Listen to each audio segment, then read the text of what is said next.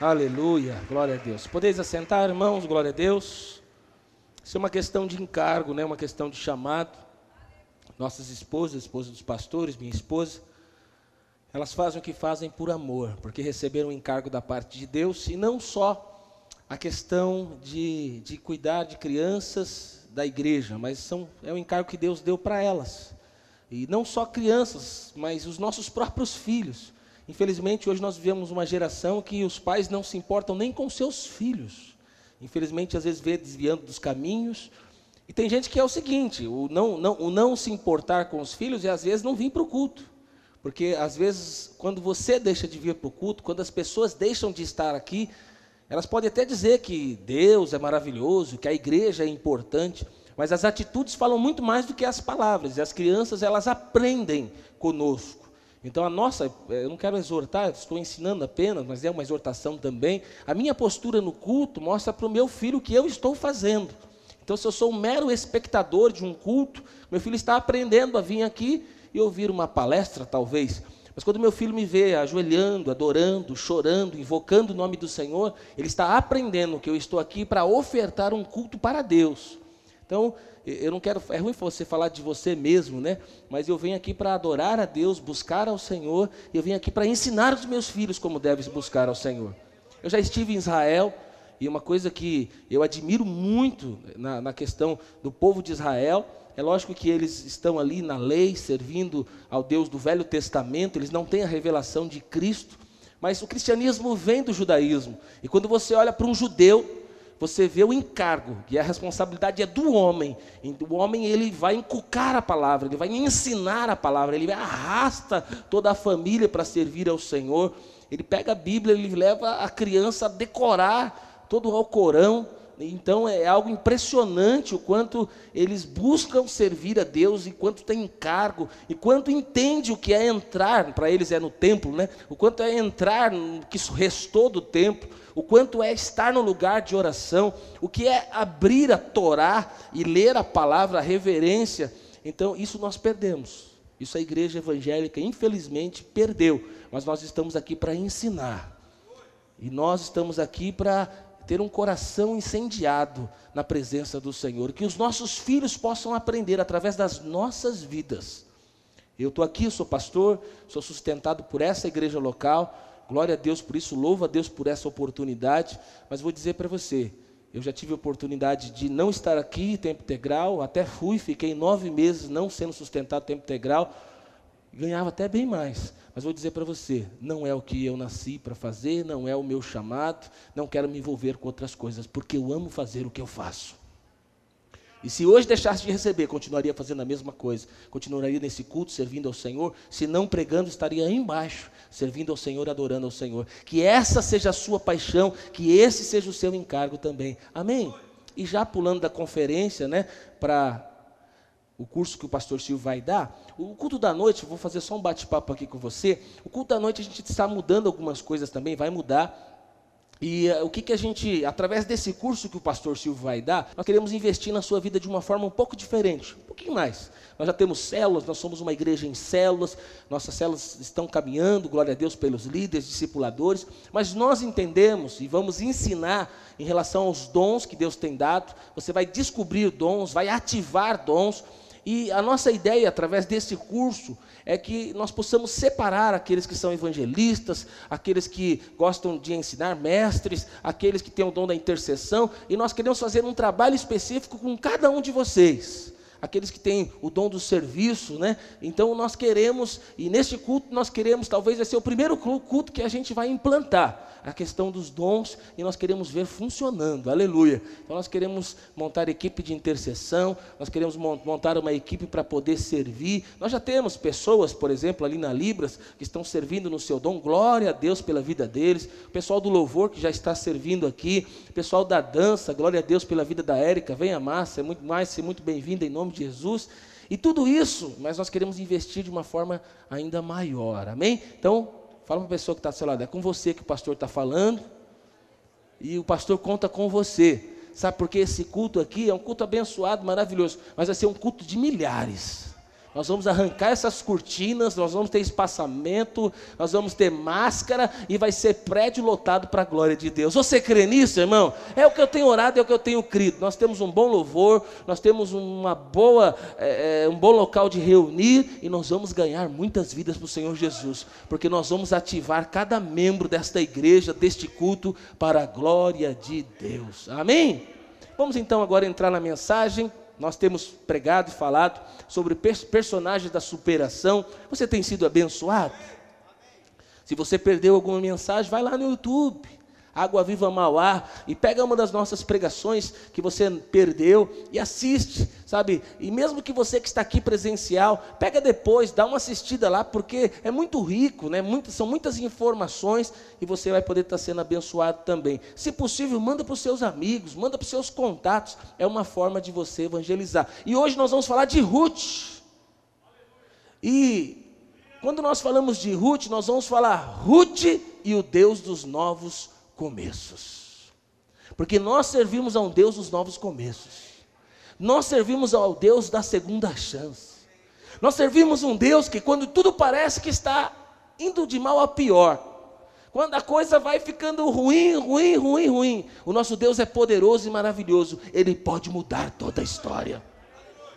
Deus entra na vida de Ruth, de Noemi, na história delas, e Deus muda a história delas. Eu creio que é esse Deus que nós servimos. E Deus tem poder de mudar a nossa história. Deus tem o poder de nos dar um novo começo, um recomeço. Você precisa de um recomeço de Deus na sua vida? Então esta palavra é para você. Ruth 1, verso 1, diz assim a palavra de Deus: Nos dias em que julgavam os juízes, houve fome na terra. E um homem de Belém de Judá saiu a habitar na terra de Moabe. A Moabe hoje é a Jordânia com a sua mulher e seus filhos. Este homem chamava Elimeleque e a sua mulher Noemi. Os filhos se chamavam Malom e Quirion, efrateus de Belém de Judá. Vieram da terra de Moabe e ficaram ali. Morreu o homem, morreu Elimeleque, marido de Noemi, e ficou ela com seus dois filhos, os quais casaram com mulheres moabitas. Era o nome de órfã é, é que aqui cortou. Era o nome de Orfa e o nome da outra Ruth. E ficaram ali por quanto tempo? Por dez anos. Verso 5. Morreram também ambos, Malom e Quilion. Noemi já tinha perdido o seu marido. E agora quem morre? Os seus filhos. Morreram também Malom e Quilion, ficando assim a mulher desamparada de, de seus dois filhos e de seu marido. Então se dispôs ela com as suas noras e voltou da terra de Moabe, porquanto nesta ela havia ouvido que o Senhor se lembrara do seu povo, dando-lhe pão. Saiu, pois, ela com as suas duas noras do lugar onde estivera, e indo caminhando de volta para a terra de Judá, disse-lhes: Noemi vai dizer agora para suas noras: Ide, voltai cada, um, cada uma para sua casa, para a casa da sua mãe, e o Senhor use convosco de benevolência, como vós usaste com os que morreram, e, morreram comigo. O Senhor vos dê e sejais felizes, cada uma em sua casa, na casa do seu marido. E as beijou. Elas, porém, choraram em alta voz. Mulher, é mais fácil chorar, né? Algumas, outras não. E lhes disseram: o que, que elas respondem? Não iremos contigo, não iremos. Não, iremos contigo, ao teu povo. Porém, Noemi disse: Voltai, minhas filhas, por que ireis comigo? Tenho eu ainda no ventre filhos, para que sejais por maridos? Tornai, filhas minhas, ide-vos embora, porque eu sou velha demais para ter marido. Ainda quando eu disseste, tenho esperança, ou ainda que esta noite viesse para mim um marido e houvesse filhos, vocês iriam esperar até que viesse a ser grandes? Abster-vos-eis e tornais e, e tomar, de tomar desmarido, vocês vão aguardar, esperar tanto tempo para essas crianças nascerem e ter marido? E aí ela fala: Não, filhas minhas, porque por vossa causa a mim me amarga o ter o Senhor descarregado contra mim a sua mão. Aqui a, a leitura dela da situação é que Deus está pesando a mão sobre ela. Verso 14. Então de novo choraram em alta voz, órfão, com um beijo se despediu da sua sogra, porém Ruth se apegou com ela. Disse Noemi: Eis que a tua cunhada voltou ao seu povo e aos seus deuses, diga misericórdia. Também tu, volta após a tua cunhada. Disse, porém, Ruth: Não me inste para que te deixe, e me obrigue a não te seguir-te, porque aonde quer que fores, irei eu, onde quer que pousares, ali pousarei eu. O teu povo é o meu povo, e o seu Deus é o meu Deus. Diga glória a Deus. Essa última frase é uma frase muito bonita. Inclusive, a fase do, é, é, foi a mensagem que foi pregada no meu casamento. E o pastor Silvio que pregou essa mensagem no meu casamento, e foi a mensagem que foi pregada também no casamento dele, e foi a, também a mensagem que coloquei ali no meu convite de casamento, pastor Bill. Então, de vez em quando é bom a patroa e eu lembrar, não pede para mim ir embora que eu não vou, não pede para mim te deixar que eu não vou. Aonde você for, vou eu. Aonde você morrer, eu vou morrer. E é isso aí, vamos seguir na vida aí, aleluia. De vez em quando tem uns fights, mas glória a Deus, aleluia. Não me deixa, não, vamos caminhar junto, amém? Quem é casado aí, diga glória a Deus. Você sabe do que eu estou falando. Quem, tem, quem é solteiro, diga aleluia. Você vai casar, você vai entender do que eu estou falando. Por enquanto você está aí. Ruth e o Deus dos novos começos. Te dando um contexto aqui, nós já temos falado para você. O povo de Israel estava escravo ali há 400 anos como escravo. O povo de Israel passou 40 anos peregrinando no deserto. Moisés é o grande líder que está liderando por, por todo esse período o povo de Israel. Mas Moisés morre. E Moisés morre, Josué assume a liderança. E através da liderança de Josué, eles entram na terra, na terra prometida. E Josué pisa na terra prometida, entra na terra, terra prometida, mas Josué também morre. E sabe qual é o maior erro de Josué? Ele não tinha um sucessor, ele não tinha um vice. Ele não tinha alguém para assumir. E porque ele não preparou alguém para assumir o seu lugar, inicia-se então o tempo dos juízes. E foi um tempo muito difícil, um tempo horrível. E exatamente no tempo dos juízes que também nós estamos contando agora a história de Ruth, de Noemi, de Orfa, e vamos dar um, um foco maior na vida de Ruth. Então, esse é o momento que elas estão vivendo, e é um momento muito difícil. Ruth, ela está vivendo um momento de decadência. Por mais que agora eles já estão na terra de Canaã, na terra de prometida, na terra que mana leite e mel, mas na terra que mana leite e mel começa um tempo de dificuldade, um tempo de escassez. E como nós acabamos de ler, eles em vez de ficarem parados, plantados na terra, eles escolhem ir para outro lugar, ir para Moabe, ir para a terra dos Moabitas. Porque é assim, irmãos. Você mesmo estando às vezes no lugar que Deus mandou você estar, assim como o povo estava, você pode passar por lutas, por dificuldades, por privações, por faltas, e é o que eles estão passando aqui. Ruth então estava vivendo num momento muito difícil da história do povo de Israel. E, e o ciclo que eles viviam, o povo de Israel, era o seguinte: eles buscavam a Deus, eles serviam a Deus, aí eles prosperavam, eles tinham dinheiro, eles estavam vivendo um tempo de abundância. Aí eles começavam a servir outros deuses, eles deixavam de servir a Deus, e aí Deus levantava um juiz, e, e, começava sobre a vida deles eles passar por lutas, dificuldades. Deus levantava um juiz para, como um profeta, para declarar, para liderar. E aí eles estavam vivendo um momento difícil, eles se lembravam do Senhor e voltavam a servir a Deus. E aí eles voltavam a servir a Deus, prosperavam, as coisas iam de vento em popa, mas logo, logo estava o povo de Deus novamente errando, falhando, servindo outros deuses, fazendo coisas que desagradavam o Senhor. E vinha um momento novamente de luta. Então é assim que Deus ele se levanta, levanta juízes para que eles possam ser boca de Deus, instrumento de Deus. Ruth 1:1, que nós acabamos de ler, fala que houve fome sobre a terra. Fala que um homem de Belém de Judá saiu para habitar a terra de Moab. Ele sai da terra que mana leite e mel e vai lá para uma outra terra, a terra dos Moabitas. E é assim, tem gente que troca de igreja, troca de. Tem gente que hoje troca até de família, de mulher. A coisa começou a esquentar, a chapa começou a esquentar, ele quer mudar. Mas eu quero dizer para você, calma. Porque mesmo na, na, terra prometida, mesmo você estando onde Deus mandou você estar, você vai passar por lutas, dificuldades, dificuldades, testes e provações, mas Deus está com você. Ruth 1,6 diz assim: ouviu que o Senhor se lembrara do seu povo dando-lhe pão. Aí Ruth agora está lá numa terra, em Moabe, passando muita luta e muita dificuldade, e ela voltou a ouvir que lá na terra que mana leite e mel, e presta atenção, sabe qual é a terra que eles deviam estar? Belém. Sabe o que significa Belém? A casa do pão. É interessante, a casa do pão passou por dificuldades e não tinha pão. E aí eles saem da terra de Canaã, de Belém, da casa do pão e vão para Moabe. Sabe o que é a cidade de Moabe?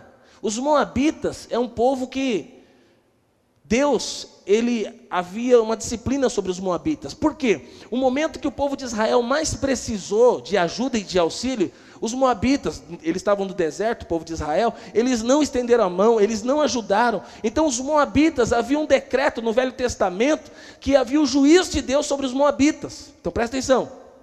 Elimeleque, que é o, o homem, o líder, o sacerdote, o cabeça da família, ele vê que a chapa começa a esquentar, ele pega a sua mulher Noemi, ele pega os seus filhos, Malom e Quilion, um bom nome para você pôr nos seus filhos quando você tiver Malom e Quilion. Não é não, irmão, daqui a pouco eu vou dizer para você o que significa. Não ponha.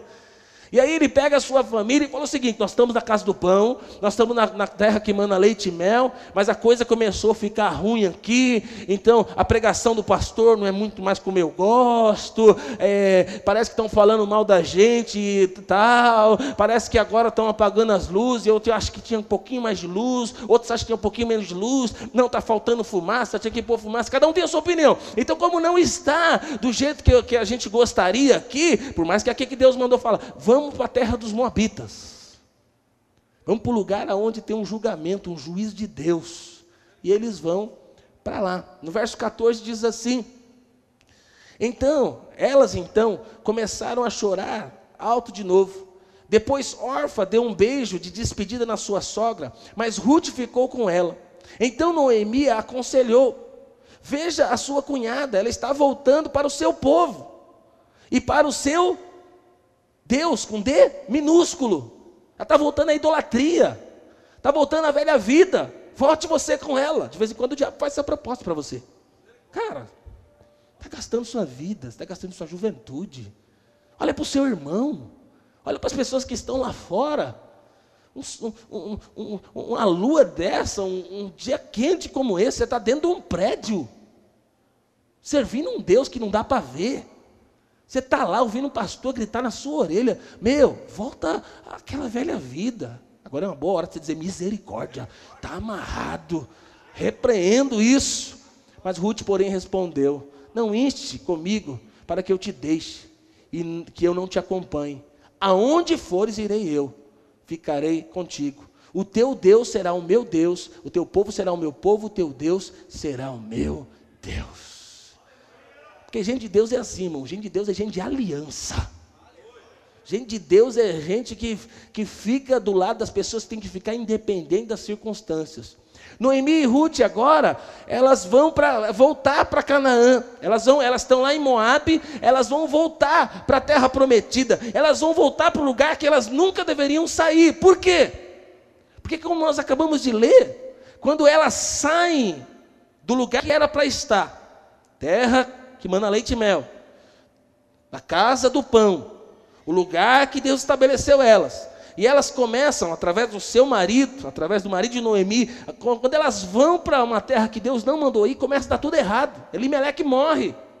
Os filhos de Noemi morrem, embora os filhos de Noemi é lá que se casam com Ruth órfã, é um mistério de Deus, mesmo lá elas acabam se casando.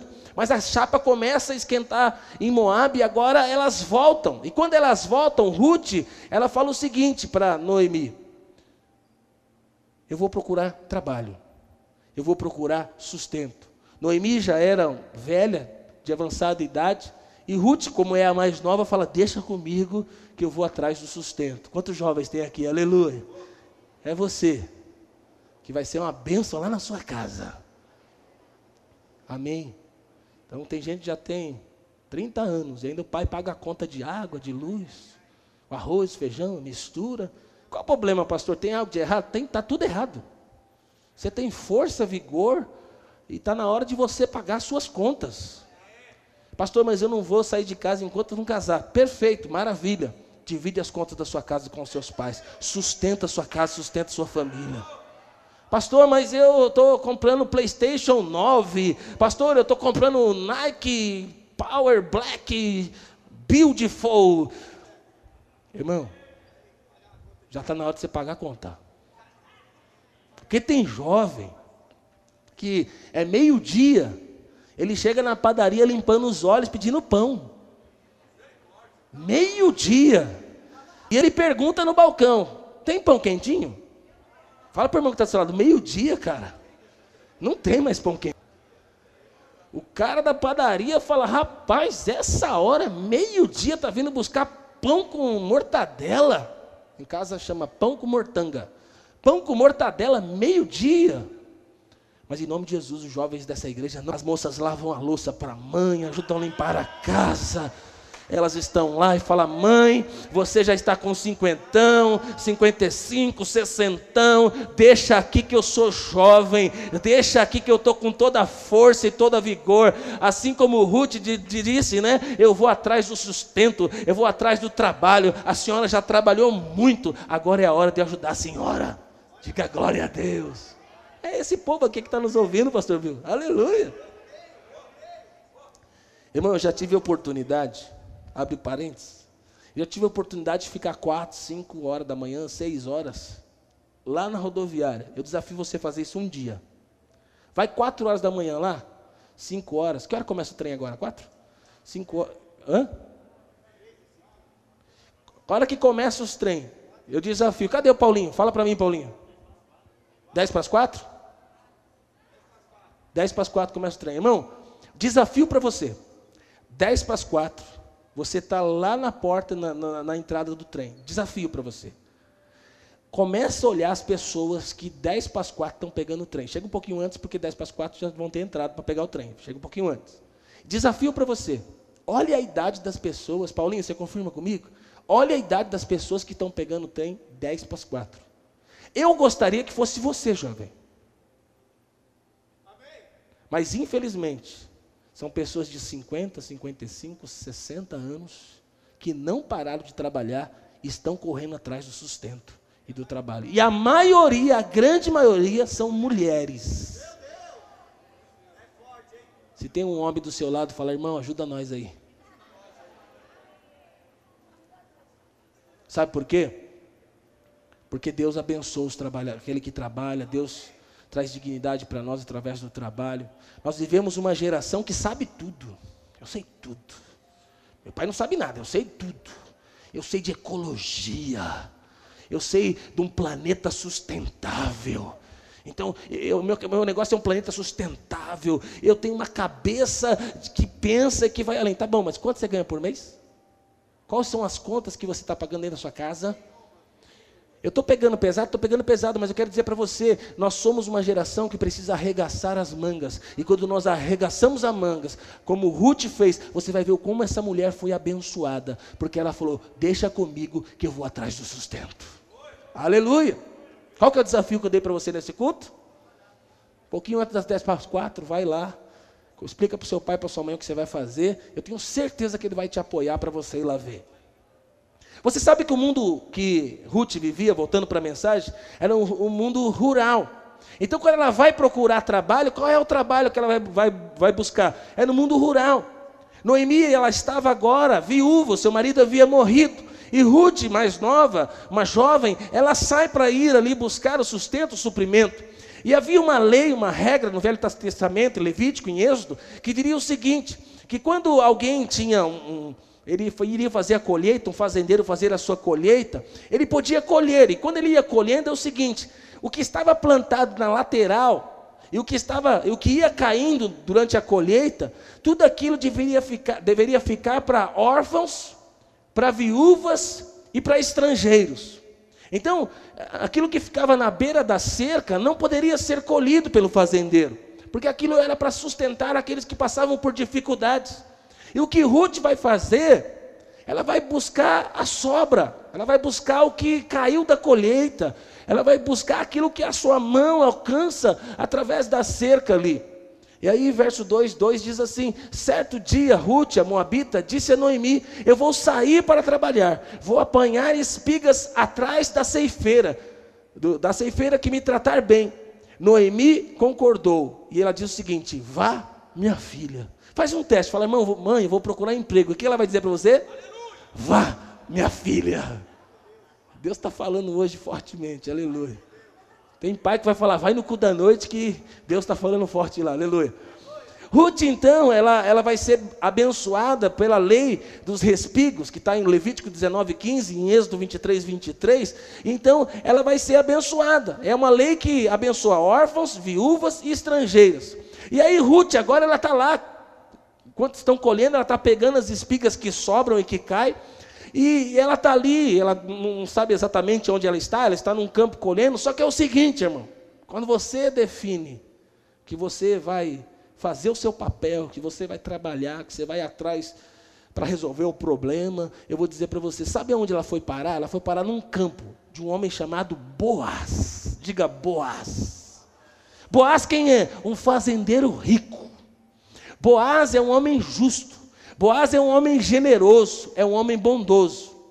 Eu coloquei um versículo aqui que eu amo muito. Romanos 8, 28 diz assim: Todas as coisas cooperam para o bem daquele que ama a Deus. Você ama a Deus? Todas as coisas cooperam para o bem daquele que ama a Deus. Em, no meio de tanta luta, dificuldade, sem ter o sustento, passando tanta dificuldade, agora, Ruth ela está no campo de Boaz. E ela lá no campo de Boaz, acontece algumas coisas. E aí, eu vou dizer para você, seis passos para você agora, rapidinho, só para, é, faz parte da mensagem. Se você quer entrar em corte, quem quer entrar em corte aqui? Aleluia. Seis passos que acontece com essa mulher que é para corte, é para você. Primeira coisa que acontece, Boaz, no verso 5 diz assim: Boaz perguntou ao jovem encarregado dos trabalhadores: Quem é aquela mulher? De onde ela veio? Mano, Ruth devia ser uma mulher bonita.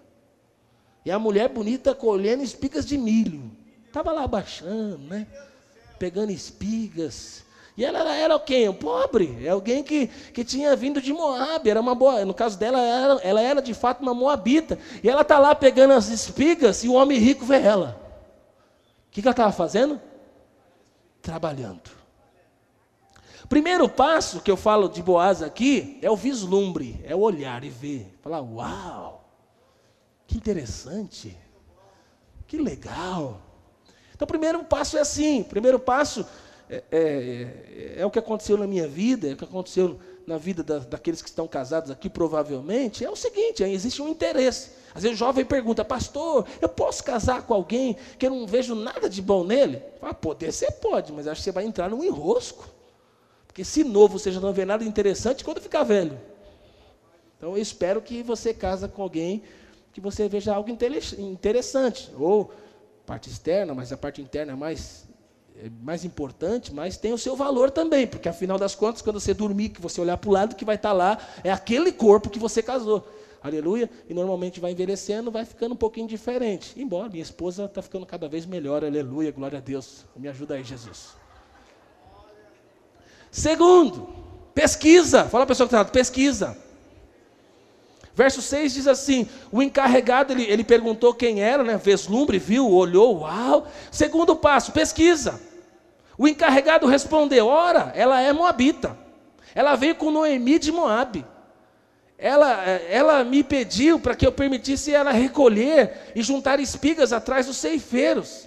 Desde então ela está ali, desde cedo até agora. Não é, não é meio-dia, não, é desde cedo até agora trabalhando quase sem descanso. Então, passou a capivara dela e falou: a mulher chega cedo, a mulher trabalha pra caramba. E é o seguinte: ela nem para, ela trabalha muito. Mulher trabalhadeira. Pesquisa. Foi o que eu fiz. Foi o que minha esposa fez. Vou usar pastores de exemplo aqui. Posso usar o Nivaldo, pastor Bill? Não, não, não, vou usar, vou usar o Bill aqui de exemplo. Vocês podem achar que foi o pastor Bill que se interessou pela Tati. Mas eu vou dizer para você, você está errado. Você está errada. Foi a Tati que veio conversar comigo sobre o Bill. Aleluia. Porque ele era só um discípulo meu, coitado. Estava lá servindo a Jesus do meu lado. Mas a Tati não, ela era ministra de louvor. Tinha 599 homens querendo orar por ela. E aí um dia ela marca para conversar comigo. E fala que estava interessado pelo meu talmidim, pelo meu menino. Eu quase caí da cadeira. Eu falei, não, você tá... sério? Ela falou, sério. Eu falei, glória a Deus. Só que tinha um problema, ele estava orando por outra moça.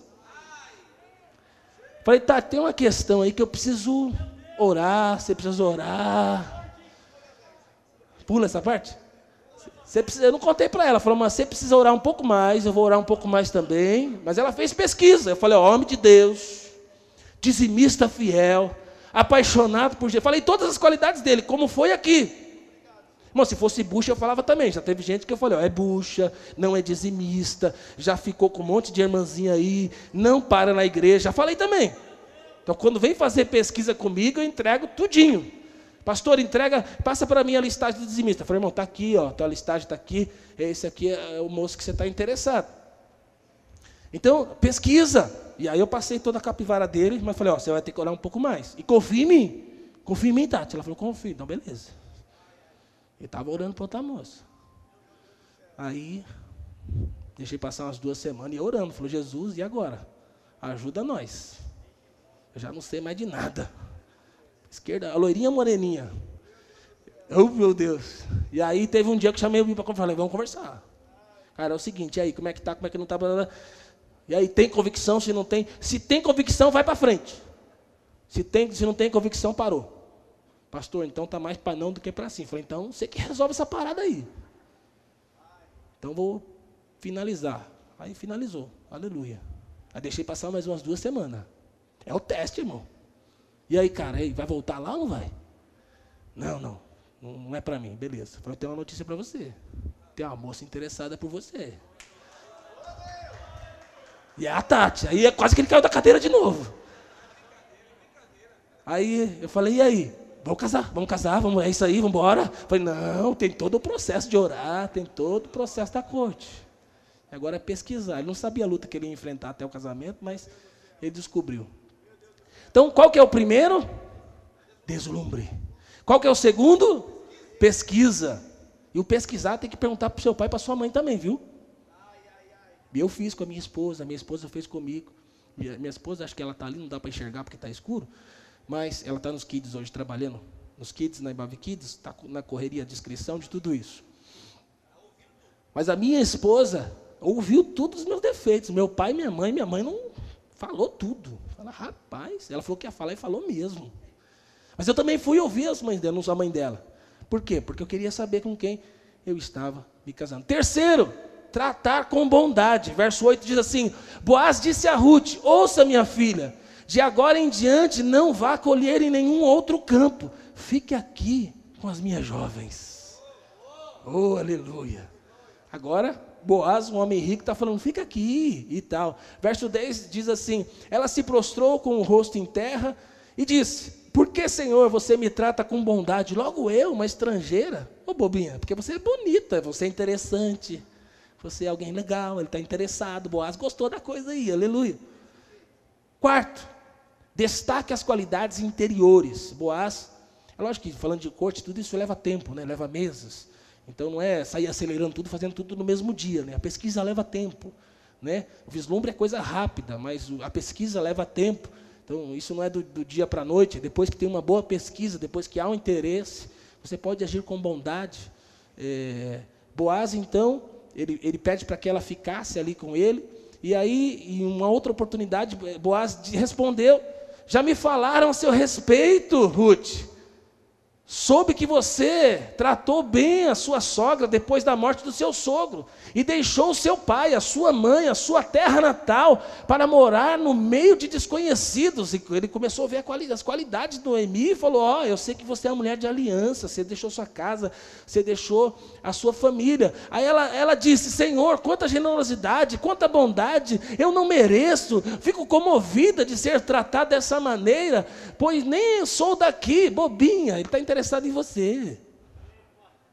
Quinto, aí já tá, a coisa está lá na frente, já está na fase de talvez do, do noivado, e quem sabe, aí é o, é o, é o verso 14, ele chama para um jantar. Sabe que homem romântico, ele chama para um jantar, aleluia. O jantar aqui, irmão, o povo judeu, só para você entender, né? O judeu, nem pegar na mão, pega. Só para você entender, porque você já está com, a sua, com a sua cabeça ocidental, você já está imaginando um jantar só vocês dois, seus pais fora de casa, e marca o jantar. Não, não, não. O contexto aqui é o contexto do judeu, é o contexto onde os pais participam, é o contexto onde é muito respeito, tem temor a Deus. Então, esse é o contexto, é que a nossa cabeça é ocidental, mas a cabeça aqui é a cabeça do, do povo de Israel, do povo de. Lembra, fala para a pessoa que está falando, é o povo de Deus. Então aqui a família está participando, as pessoas estão participando desse jantar. E aí, na hora de comer, Boaz convidou, ele diz: Vem para cá, coma um pedaço de pão, mole no meu vinho, aleluia. Aí começa ali uma proximidade maior. Sexto, dê presentes. Quem gosta de ganhar presente aqui, aleluia. Não, você não vai errar, dá chocolate. Não erra. Passa ali, não sei se pode falar o nome, Cacau Show. Você vai pagar uns 130 reais num negócio de uma palheta assim, cheia de chocolate. Você não erra. Tem do mais açucarado até o mais amargo. Aí você dá um troço daquele lá, vai dar certo. Estou te dando muita dica hoje, aleluia. E aí, verso, verso 15, 16 diz: Quando ela se levantou para voltar ao trabalho, Boaz deu ordem aos seus servos: Deixem que ela ajunte onde ainda há bastante espiga no chão. Na verdade, o que ele está falando, facilita, derruba, deixa ela levar. Agora, Ruth, irmão, estou contando toda essa história aqui. Ruth está chegando em casa, cheia de, de sacola. E ela vai chegar com a roupa da Zara, roupa da Calvin Klein, e só. Co... Não, irmão, é espiga de milho que ela está chegando, estou trazendo para o nosso contexto aqui. Ela está chegando cheia de espiga de milho. Quando ela chega, chega cheia com coisas boas ali na sacola, Noemi fala para ela: Minha filha, o que aconteceu? Você está chegando só com coisa boa aí? O que, que aconteceu? Ela fala: Sabe o que acontece? Eu estava andando, andando, andando, comecei a colher espigas e fui parar numa terra. E a terra que eu fui parar é a terra de Boaz. Quando Noemi escuta o nome Boaz, Boaz era parente do seu marido que morreu, de Elimeleque. Ele falou: opa, o que? Boaz? E Ruth já diz o seguinte: ó, e já estou te avisando, eu já esqueci do seu filho que eu casei. Malom, já esqueci de Malom, estou de olho agora em Boaz. Sabe o que significa Malom? Doença. O nome Malom, então ela falou: já estou esquecendo daquele homem que eu casei que chama doença. O outro filho, sabe qual que chama? Quilom, tristeza. Teve dois filhos, Noemi: a doença e a tristeza. Diga misericórdia. E entre a doença e a tristeza, ela casou com a doença. E agora está falando, ó, já esqueci daquele homem que eu casei que chama doença, e agora eu estou olhando para um fazendeiro rico. Aleluia. E por final, Ruth se casa com Boaz. E aí, irmão, porque ela se casa com Boaz, Ruth, ela agora, ela se torna bisavó do rei Davi e ela entra na genealogia de Jesus. Mateus 1:5, Mateus 1:5 diz assim: Salmão gerou Raabe. Salmão gerou de Raabe a Boaz. E este de Ruth gerou Obed, e Obed Jessé.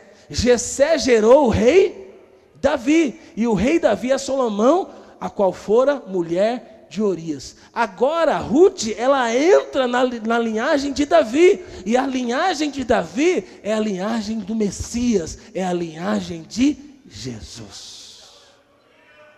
Então, tudo tinha para dar errado, irmão, mas o nosso Deus é o Deus da segunda chance, é o Deus dos recomeços. Para finalizar a mensagem, vou te dar três pontinhos, três princípios. Primeiro princípio, ajuste as suas lentes pela qual você olha a Deus. Sabe por quê? No momento de luta, de sofrimento, de perda, você pode estar olhando para Deus da forma errada. Deus não é parte do problema, Deus é parte da solução. Você pode, como Noemi, achar que Deus está pesando a mão sobre a sua cabeça, e talvez estava mesmo, porque o Deus do Velho Testamento, ele pesava a mão mesmo. Quando pecava, quando errava, quando falhava, Deus derramava juízo. Mas eu quero dizer para você, Deus, ele não está tratando de você com a sua mão pesada. Diferente disso, Deus ele está aqui para te dar uma nova chance.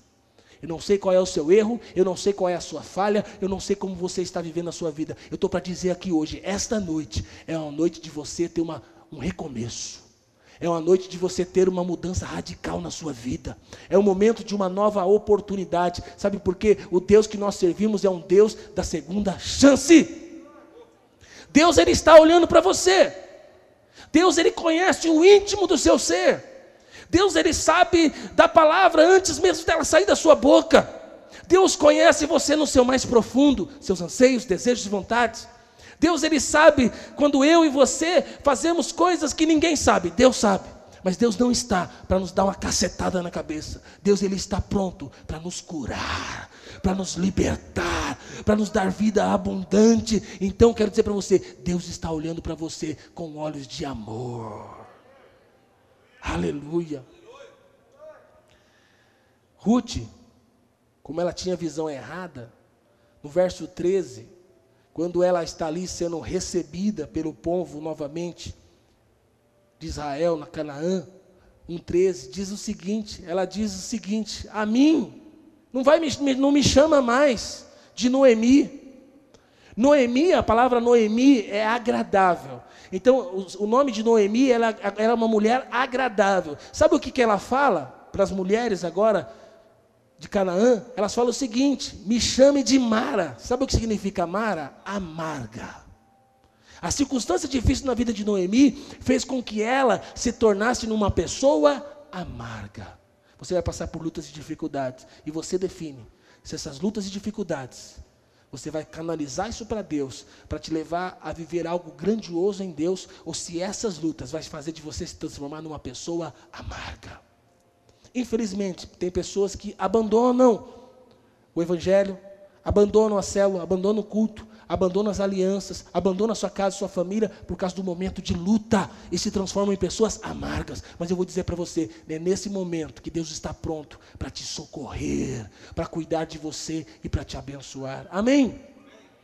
Noemi agora ela quer, ela, ela não quer mais ser chamada de Noemi como uma mulher graciosa, mas ela se transforma numa mulher amarga. Por isso, cuidado, porque na vida, eu e você, teremos momentos que são golpes, as vidas, a vida nos dá golpes. A gente vai construindo a nossa vida, a gente vai construindo castelo, a gente vai sonhando, mas às vezes, irmão, nós vamos pisando em lugares que não é para pisar, nós vamos em coisas, fazemos coisas que não é para fazer, e fruto das nossas decisões erradas, e às vezes não é nem nós que erramos, às vezes o seu chefe erra com você, o seu líder erra com você, pessoas erram com você e trazem consequências terríveis sobre a sua vida. Mas saiba, Deus está no controle de todas as coisas. Ainda que você está colhendo fruto de coisas que pessoas erraram, não foi você, pessoas erraram. Eu quero dizer para você, Deus está pronto para te dar uma nova chance. Olhe as coisas com outra lente. Sabe, eu conheço pessoas aqui, podia contar a história de muitas pessoas que estão neste culto aqui. Eu vou dizer para você, existem pessoas que eram uma bênção, passaram por grandes dificuldades, separação às vezes, outros largaram o ministério. Estou pensando em pessoas aqui, outros passaram por lutas no casamento, outros quebraram sua empresa, mas foram pessoas que conheceram o Deus da segunda chance. Eu olho o que as pessoas eram lá atrás, eu olho para a luta que passou, eu olho o que a pessoa está vivendo hoje. Hoje a pessoa está vivendo o melhor de Deus suas vidas foram restauradas, sua vida foi mudada. Uns ficaram amargos e não estão nem mais no nosso meio, mas outros foram resilientes e Deus abençoou de forma grandiosa. Quem é Deus para você? Pergunta para a pessoa que está do seu lado: quem é Deus para você? Deus, Ele é o nosso redentor. Deus é o, é o Deus Todo-Poderoso que pode reescrever a nossa história. Deus, Ele pode dar novos começos, novas oportunidades. Deus, Ele pode fazer com que novos castelos sejam levantados. Deus renova suas, nossas forças. Deus reconstrói as nossas vidas. Então, não tenha a visão errada de Deus. Diga a glória a Deus. Segundo, a bênção de Deus, na maior parte das vezes, tem a ver com o local e a posição que ele nos colocou. Sabe o que o diabo quer fazer? Tirar você do lugar que é para você estar. Tirar você da posição que é para você estar. Homem, quantos homens temos aqui? Meleque era para ser o homem da casa. Chapa esquentou, arregaçar as mangas, vou orar, vou buscar Deus, vou buscar o sustento. O lugar que eu estou vivendo é um lugar de crise, está faltando pão, mas eu estou na casa do pão, e porque eu estou na casa do pão, não tem pão, mas eu estou na casa do pão, não sendo a vontade de Deus, Deus vai me suprir as minhas necessidades. Pode ser que os outros não tenham, mas eu vou ter, Porque eu sirvo um Deus da prosperidade, da bênção e do favor. Amém, irmãos? Você, na sua casa, talvez você é o primeiro a se converter. Se não é o primeiro, talvez só você está lá servindo ao Senhor. Você é a coluna na sua casa. O diabo quer tirar você da posição de intercessor, de gente que serve a Deus, gente que está aqui todo domingo servindo ao Senhor. O diabo quer tirar você da posição, sabe por quê? Se ele tirar você da posição, você sai do lugar que é para você estar e você começa a viver coisas terríveis. Então, por isso, para nós que somos crentes, não é simples mudar de cidade. Eu tenho que orar. Para nós não é simples escolher a pessoa que a gente vai se casar. Para nós não é simples escolher a profissão, escolher a empresa, sabe por quê? Nós temos que orar e conhecer a vontade de Deus. É lógico que normalmente a vontade de Deus tem a ver com aquilo que nós desejamos e queremos também, porque Deus nos respeita. Deus, na verdade, nos deu dons, habilidades, talentos. Mas vou dizer para você, vou falar da minha vida aqui. Eu estava indo para um caminho, banco, área bancária.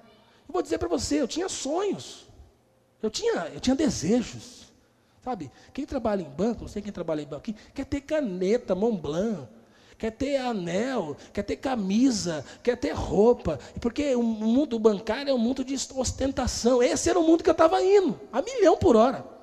Eu estava feliz, eu não estava triste, não, irmão, eu estava feliz, ganhando dinheiro.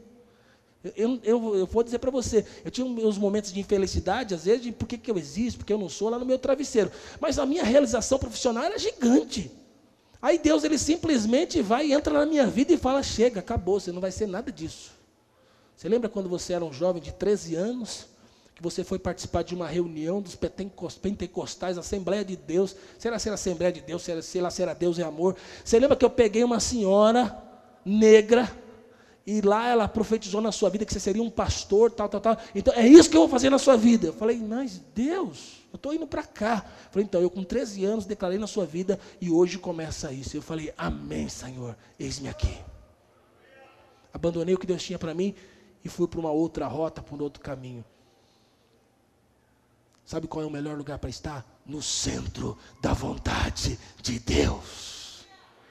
Qual é o centro da vontade de Deus para você, irmão? O que Deus tem separado para a sua vida? Esteja no melhor lugar para estar. É no centro da vontade de Deus. Quando Elimeleque pega a sua família, sai de Canaã e vai para Moab, tudo começa a dar errado. Eles ficaram 10 anos, um prazo de 10 anos. Irmão, aconteceu muita coisa ruim. Elimeleque morre, seus dois filhos morrem e ela começa a passar por dificuldades. Tudo isso por quê? Porque saiu do lugar que era o centro da vontade de Deus. Não seja louco, não arrisque a sua vida de sair do centro da vontade de Deus. Amém? E terceiro, e último, a bênção de Deus normalmente vem de uma pessoa que Deus coloca em nosso caminho. As pessoas são presentes de Deus. E às vezes Deus manda o que eu preciso na embalagem que eu não gosto. Eu olho para trás, tem que falar da minha vida que eu não sei da sua, né? Fala da minha. Quantas pessoas foram presentes de Deus na minha vida? Meus pais, meus chefes. Eu não tinha Jesus, não. Mas eu sem ter Jesus, quantas pessoas me investiram como chefe? Coisa que não era para mim fazer, confiava na minha mão, entregava. Sabe quantas pessoas me ajudaram e me ajudam até hoje? Hoje, pastor Steve, uma dádiva, um presente de Deus na minha vida. Sabe, quando eu olho para trás, eu vejo um rastro de pessoas que me abençoaram demais. E sabe o que eu tenho em relação a essas pessoas? gratidão. De vez em quando eu encontro ocasionalmente essas pessoas no Facebook, rede social. Elas nem lembram muito de mim, eu nem sou importante para elas. Mas de vez em quando eu, eu encontro minha, quem foi minha gerente, Rosana, já é uma senhora. Eu falo obrigado. Ela, ela é macumbeira tal. Ela, ela, ela, ela fala: esse cara virou pastor, não deu em nada. Ela não entende o que eu estou vivendo. Eu falo: o que, que esse cara, que foi o meu estagiário, está me agradecendo? Ele era para ser um bancário, ele é um pastor. Deu errado na, na cabeça dela, eu não dei certo, não. Mas ela não entende o que eu estou vivendo. Eu só olho para trás e falo, obrigado, porque você abriu portas para mim quando eu era um tirador de xerox e você me abençoou grandemente. Amém, irmãos? Não ignore os pequenos começos. Não ignore as pessoas que Deus colocou na sua vida. Deus vai colocar pessoas para te abençoar. Só que cuidado. Quando o diabo quiser te derrubar também, o diabo vai colocar pessoas na sua vida. Às vezes vai ser cheiroso, olhos verdes, musculoso. Às vezes vai ser uma pessoa até apresentável. Mas cuidado, porque a forma de Deus te abençoar é colocando pessoas. E às vezes também o diabo coloca pessoas. Quem que Deus coloca na vida de Ruth? Diga comigo, Boaz. Ruth 2:1 diz assim: Noemi tinha um parente próximo homem conhecido e rico. Irmão, irmã, você pode, Deus pode colocar um homem conhecido e rico na sua vida. Da família de Elimelec, que se chamava Boaz. Certo dia, Ruth, a moabita, disse a Noemi: Vou sair para trabalhar, vou apanhar espigas atrás do ceifeiro, que me tratar bem. Noemi concordou e disse: Vá, minha filha. Aqui a vida de Ruth é mudada, a vida de Ruth é transformada, e ela é tão abençoada que ela pode abençoar a sua nora Noemi. Sabe o que eu quero dizer para você? Aqui começa um novo começo na vida de Ruth. E eu vou profetizar na sua vida. Deus vai colocar Boaz na sua vida. Talvez você está no lugar errado. Talvez você está passando por dificuldades. Talvez você está passando por lutas, por dificuldades. Talvez você teve desejo de desistir. Talvez você teve desejo de mudar, de sair. Mas eu vou dizer para você: Deus vai colocar conexões na sua vida. Eu não sei o que você precisa hoje. Talvez você se sente velha, velho, precisa casar. Talvez você é um pai que tem luta com seus filhos. Talvez você é um filho que tem luta dentro da sua casa. Talvez você seja uma esposa que tem luta com o seu marido. Talvez você é alguém que está tendo luta no seu trabalho. Talvez você é alguém que as portas se fecharam e as portas não se abrem. Mas eu vou dizer para você: você serve um Deus poderoso quando você arregaça suas mangas, você serve a Deus, você está pronto, você ergue sua cabeça e fala: Eu vou sair para a luta, eu vou sair para o trabalho, porque eu tenho um favor de Deus sobre a minha vida. Deus vai abrir portas, todo trabalho é digno. Ela foi lá catar espigas, porque era alguém pobre, ela foi lá catar o resto, a sobra da colheita, mas Deus tinha um encontro marcado. Eu quero declarar sobre a sua vida nessa semana. Deus vai ter encontros poderosos. Deus vai colocar conexões sobre a sua vida. Eu declaro nesse ano de sofrimento, de pandemia, Deus vai abrir oportunidades para você. Deus vai te dar novos começos. Tudo pode dizer que não. A crise, a dificuldade, você saiu da posição, mas o Deus de novos começos, ele está nesse lugar. Eu quero convidar você a se colocar de pé agora. Eu quero pedir para você abrir o seu braço, levantar as suas mãos e você clamar ao Senhor, porque o Deus é o Deus da segunda chance, o Deus é o Deus dos novos começos. O seu castelo pode ter sido destruído, a sua história pode parecer que está arruinada, mas eu quero dizer para você: Deus está nesse lugar e Ele pode reescrever a sua história, Ele pode mudar a sua realidade, Ele pode colocar uma pessoa ou várias pessoas que a sua vida vai ser mudada. Eu creio nisso, declaro e profetizo em nome de Jesus. Vamos adorar o Senhor. Vem. Aleluia, glória a Deus. Vamos aplaudir mais uma vez ao Senhor, glória a Deus, glória a Deus. O nosso Deus é um Deus de milagres. Você pode dizer: O meu Deus é Deus de milagres. Aleluia. Eu creio que Ele te trouxe para esse lugar porque Ele quer falar ao seu coração, ministrar a sua vida. Amém? Equipe de louvor, muito obrigado. Daqui a pouco vocês voltam. Obrigado por ter nos abençoado com esse momento, nos, a, nos ajudar a adorar ao Senhor, buscar a Deus. Como você sabe, nós estamos na, aí na conferência, né? finalizou ontem à noite a conferência, foi uma bênção, irmãos. Glória a Deus, sexta-noite, sábado dia todo, sábado à noite, foi algo poderoso, aleluia. Quero dar destaque aqui, pastora Miriam, parabéns pelo trabalho, as esposas de pastores e toda a equipe, todo mundo que esteve trabalhando, o pessoal da mídia, da comunicação, do som, o pessoal do louvor, realmente eh, fizeram algo extraordinário, com muita excelência. Graças a Deus nós tivemos aí a participação de milhares de pessoas. Tivemos aqui muitas pessoas neste prédio, mas também online, muitas pessoas, né? Mais de duas mil pessoas acessando o nosso YouTube. Então foi algo poderoso, maravilhoso. Nós somos a igreja do Senhor Jesus. E a igreja do Senhor Jesus é a igreja imparável. Quero dar destaque também a sexta-feira à noite com a pastora Aline Barros. Foi quem esteve aqui? Aleluia. Foi poderoso que mulher preciosa, que mulher humilde. É muito bom conhecer pessoas que são bem-sucedidas, pessoas que cresceram, que avançaram, que estão, sabe, voando a alturas gigantescas, mas que são humildes. Que falam de Jesus com simplicidade, que ao falar de Jesus, você sente presença de Deus. Então, é muito bom, nós temos uma equipe maravilhosa de louvor, de pastores, uma igreja maravilhosa. E quando vem uma pessoa assim também, nós falamos: que maravilhoso é estar com gente assim, amém? Você foi abençoado, glória a Deus. Aleluia, glória a Deus. Então, quero convidar você a sentar por um instante, passou algumas fotos aí da nossa conferência, glória a Deus, e nós vamos agora ministrar a palavra. Hoje sou eu que vou ministrar, nosso pastor deu esse, esse encargo para mim, me entregou essa missão, e eu vou dizer para você: é um privilégio estar aqui com os irmãos e poder compartilhar a palavra de Deus. A minha oração é para que Deus possa falar ao seu coração. Hoje nós vamos falar sobre aprendendo com José a ter saúde emocional.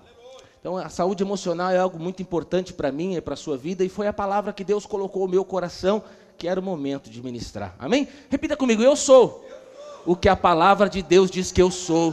Eu sou filho amado de Deus. Eu tenho o que a palavra de Deus diz que eu tenho, e eu posso o que a palavra de Deus diz que eu posso. Eu posso todas as coisas naquele que me fortalece, Cristo Jesus. Vamos aplaudir o Senhor Jesus mais uma vez? Glória a Deus! Aleluia! Aprendendo com José de Egito a ter saúde emocional. Gênesis 30, nós vamos ler a partir do verso 22. Na verdade, eu não vou ler, eu vou contar a história. Nós vamos de Gênesis 30 até Gênesis 50. Então não dá para ler, eu vou contando a história, nós vamos compartilhando. Nós estamos pregando uma série de mensagens falando, falando sobre personagens de superação, homens e mulheres da Bíblia que foram realmente tremendamente usados por Deus. E nós temos aprendido, nós temos visto que essas pessoas são pessoas normais como eu e como, como você. Pessoas que não eram pessoas extraordinárias, mas que Deus, o Espírito Santo de Deus, entrou dentro deles, usou a vida deles de forma extraordinária. E eu entendo, eu estou aqui para dizer para você que Deus também quer te usar de uma forma extraordinária. Nós vemos que José é filho de Jacó e ele é chamado o José do Egito. Então, José é alguém que ele tem experiências amargas na vida. Ele passa por momentos muito, muito difíceis, momentos terríveis, momentos a qual ele poderia, sei lá, ter problema, problema com depressão, ele poderia se, tra se transformar numa pessoa amarga, ele poderia, sabe, ver a vida como madrasta, mas ele não faz nada disso. Nós vamos ver características na vida de José que fez com que ele tivesse saúde mental, com que ele se mantivesse enxergando Deus da forma correta. Porque, infelizmente, muitas pessoas, quando a vida começa a se apresentar como uma madrasta, quando coisas ruins começam a acontecer, infelizmente, muitas pessoas ficam amargas.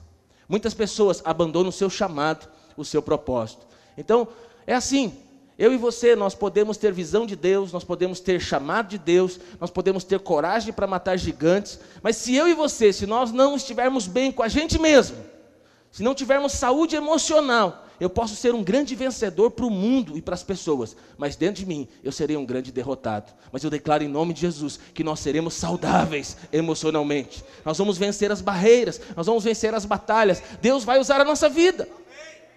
Porque presta atenção, se você acredita, e eu acredito que você já passou dessa fase, mas aqueles que acreditam que a vida é um tapete vermelho esticado, com pétalas de rosas lançadas, e que eu e você vamos viver a vida feliz e contente nesse tapete vermelho, eu e você estamos tremendamente enganados.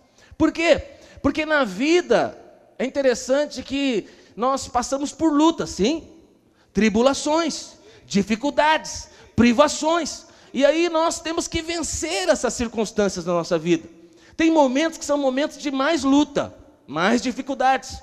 Tem momentos que são momentos maravilhosos, momentos de vitória, momentos de muita alegria, de satisfação. Mas é interessante que todo crente sabe, eu estou vivendo esse momento, mas em algum momento vai, vai mudar o ciclo novamente. Eu vou passar por lutas, dificuldades, privações. Então, seja bem-vindo à vida. É assim, irmão, é assim ou não é? Seu casamento é assim? Tem ciclos. Na sua casa com seus filhos. Então, você pode já ser avô, mas você sabe que você mesmo, já tendo passado, passado por muitos processos na vida, muitos ciclos, você sabe que esse ciclo, ele retorna. Nós sabemos que existem momentos na nossa vida que são momentos de grandes batalhas. Grandes lutas são travadas. Você já passou por momentos assim? Momentos de grandes lutas, grandes batalhas. Parece que tem momentos da nossa vida, parece que a metralhadora virou para nós, sabe? E são momentos difíceis, momentos de tribulação, momentos de dificuldade. Mas eu quero dizer para você: você não vai naufragar, você não vai ficar paralisado, você não vai ser destruído, você não vai viver uma vida desanimada. Você é alguém como José do Egito, você vai dar a resposta certa para Deus. Você vai vencer as lutas, as tribulações. Então, saúde emocional é algo muito importante. Saiba que Deus está no controle da nossa vida. Saiba que nós precisamos, nós precisamos ter consciência, sabe, que a verdadeira alegria vem do Senhor. A verdadeira alegria não vem de posse, não vem do dinheiro, é alegria, é a paz que excede a todo entendimento. Então, nós, você e eu, nós estamos debaixo da potente mão de Deus. Independente do ciclo e do momento que nós estamos vivendo, Deus está com a sua mão sobre a minha e sobre a sua cabeça. Nós vamos então olhar para José do Egito e vamos ver como lidar com as marcas emocionais da alma, como enfrentar o momento difícil, como receber força interior, sabe, quando tudo parece contrário, quando nós estamos vivendo momentos difíceis. Quantos estão preparados aí? Aleluia, glória a Deus. Então, vamos começar aqui a história de José do Egito. Você sabe que José é da descendência dos patriarcas Abraão, Isaac, Jacó, e José é filho de Jacó. Jacó é alguém que se casa primeiramente com Lia, mas Jacó era alguém que era apaixonado por quem? Por Raquel. Então Jacó, ele, é, ele se casa com Lia e, e, depois ele se casa com Raquel. Eu sei que o tempo bíblico podia ter várias mulheres, amém? Não mais podemos, glória a Deus, aleluia. Então Jacó ele se casa com Lia e, e Lia é uma mulher fértil. Mas Raquel, que é a mulher da sua paixão, é, ela não podia ter filhos. Raquel é uma mulher estéril. Lia concede a Jacó seis filhos. E quanto mais filhos iam nascendo, Raquel, que era a, a mulher da, de, da, paixão de José, é, é, é, Raquel ela sofria cada vez mais. No capítulo Gênesis 30, verso 22, diz assim: Assim então, Deus lembrou-se de Raquel, diga glória a Deus. Deus vai se lembrar de você, aleluia. Raquel era estéril. E Deus ouviu, a ouviu. Ela engravidou e deu à luz a um filho. E disse: Deus tirou de mim a minha humilhação, deu-me e deu o nome de José. E disse: Que o Senhor me, eh, me acrescente ainda outro filho. Então Raquel é lembrada por Deus. Deus dá a ela um filho. Ela coloca o nome desse filho, ela vai ter o filho, e ela, além de ter esse filho, ela faz mais um pedido: eu quero ter mais um filho. E você bem conhece a palavra que esse filho que ela quer ter, esse segundo filho que Raquel quer ter, infelizmente, ela morre, né? Através desse filho foi um parto muito difícil. Então, José, olha para mim.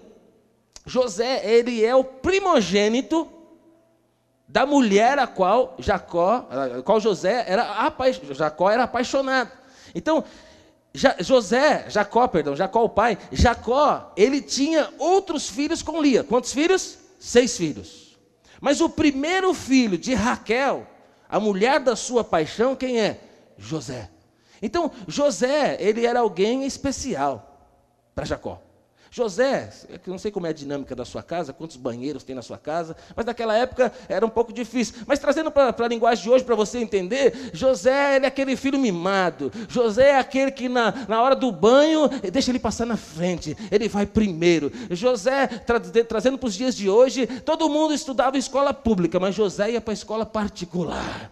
José então era alguém mimado, era alguém muito amado por Jacó, e você sabe que é problema, você que é pai, tratar um filho com diferença, um filho muito melhor do que os outros. Então, eh, José é aquele que no Natal recebia aquele presente daquele embrulho gigante, e ele era presenteado com o melhor presente. E José era alguém que ficava mais em casa, mais tranquilo, enquanto seus irmãos estavam no campo ralando, ele estava recebendo um belo presente, uma túnica colorida do seu pai, uma veste é, linda da época, algo muito caro. É como se um pai desse um carro zero para um filho, e, e, Jacó, e, José, ele tinha 11 irmãos. Então você imagina, ele recebe um carro zero do pai, e os outros ficam tudo chupando dedo. Por causa disso, José, ele era, começou a ser odiado pelos seus pais, pelos seus irmãos. Se não bastasse, José, ele tinha sonhos, era um sonhador. E José, além de sonhar, era um boca aberta. Ele contava os sonhos. E aí ele chega um dia para os seus irmãos e fala o seguinte: ele chega para 11 irmãos e fala: Eu sonhei. Eu sonhei que havia 11 feixes e esses feixes se prostravam diante de mim. E sabe quem são esses feixes? São vocês, todos os meus irmãos. Vocês vão se prostrar diante de mim. Ninguém gostou da história. Aí depois ele sonha novamente e ele conta: Ó, oh, eu tive um outro sonho. E agora não foram só vocês que se prostraram diante de mim. Mamãe e papai também se prostraram diante de mim. Então José, por essas questões e por muitas outras, ele começa, os irmãos começam a ter ciúmes dele, raiva dele, ódio dele, inveja dele. E aí eles tramam para matar José. Os irmãos se reúnem e eles levam esse menino agora para o deserto ali no Egito e eles tramam matassem José. Mas um dos irmãos, Rubem, ele diz, 7, 12, não vamos matá-lo. Vamos fazer isso não. Vamos só vender ele como escravo. E aí, naquele exato momento, está passando uma caravana de mercadores que estavam indo ali para o Egito, e eles vão e vendem José como escravo para aquela caravana dos mercadores. E agora eles estão com problemas, 11 irmãos. O que, que a gente vai falar para o pai? Você já aprontou? Fez alguma coisa errada? Já ficou nessa situação? O que, que nós vamos falar para o pai? O menino vai voltar para casa. Eles tiveram uma ideia. Pegaram então aquela veste de José, mancharam ali, sujaram de sangue, falaram o seguinte: nós vamos dizer que um animal feroz comeu José. José está morto. Vamos contar essa história para o pai. Ó, todo mundo tem que chorar, hein? todo mundo tem que falar a mesma coisa. E aí foram e contaram para o pai essa história. E, e para o pai, para Jacó, então esse menino estava morto, havia morrido. José, chegando lá no Egito, agora ele começa a trabalhar ele vai parar na casa do oficial militar chamado Potifar. Presta atenção. Tem uma coisa que é importante, uma frase que é importante que se repete na vida de José. Está acontecendo de mal, de ruim, parece que as coisas estão dando errada, mas tem uma frase. A mão de Deus era com José. José agora ele está fora de casa, ele está lá no Egito, ele virou um escravo, ele agora ele está ali então, Potifar, vendo que José era alguém especial, alguém que era abençoadíssimo por Deus, vai dando a ele cargos de confiança. Mas aí você sabe, né? A alegria dura pouco. E José está lá, bem sucedido, numa posição de honra na casa de Potifar. De repente, a madame, lindaça, bonita, mulher de Potifar, de olho no José, se engraça por ele, assedia ele, quer se deitar com ele. Gênesis 39, 6 diz que José era atraente e de boa aparência. Ele era um galã, fosse hoje um galã, um rapaz novo, bonito. A ponto da mulher de Potifar ficar doida, louca, enlouquecida por José. E José, a, a palavra de Deus nos mostra, nos ensina, nos ensina que quando ele é assediado, ele rejeita, ele não aceita. E você sabe que mulher contrariada é complicado. E aquela mulher ela não para quando ele fala, não, chega, basta. É, ela simplesmente voa em cima dele, agarra a roupa dele, arranca a roupa dele e ele está correndo pelado. Diga misericórdia. José, ele, ele tem uma tríplice resposta. Falou, eu não vou me deitar com você, primeiro, porque seu marido confia em mim. Segundo, porque você é mulher de Potifar, você é mulher. E terceiro e mais importante, eu não vou fazer isso contra o meu Deus. José é um grande homem de Deus.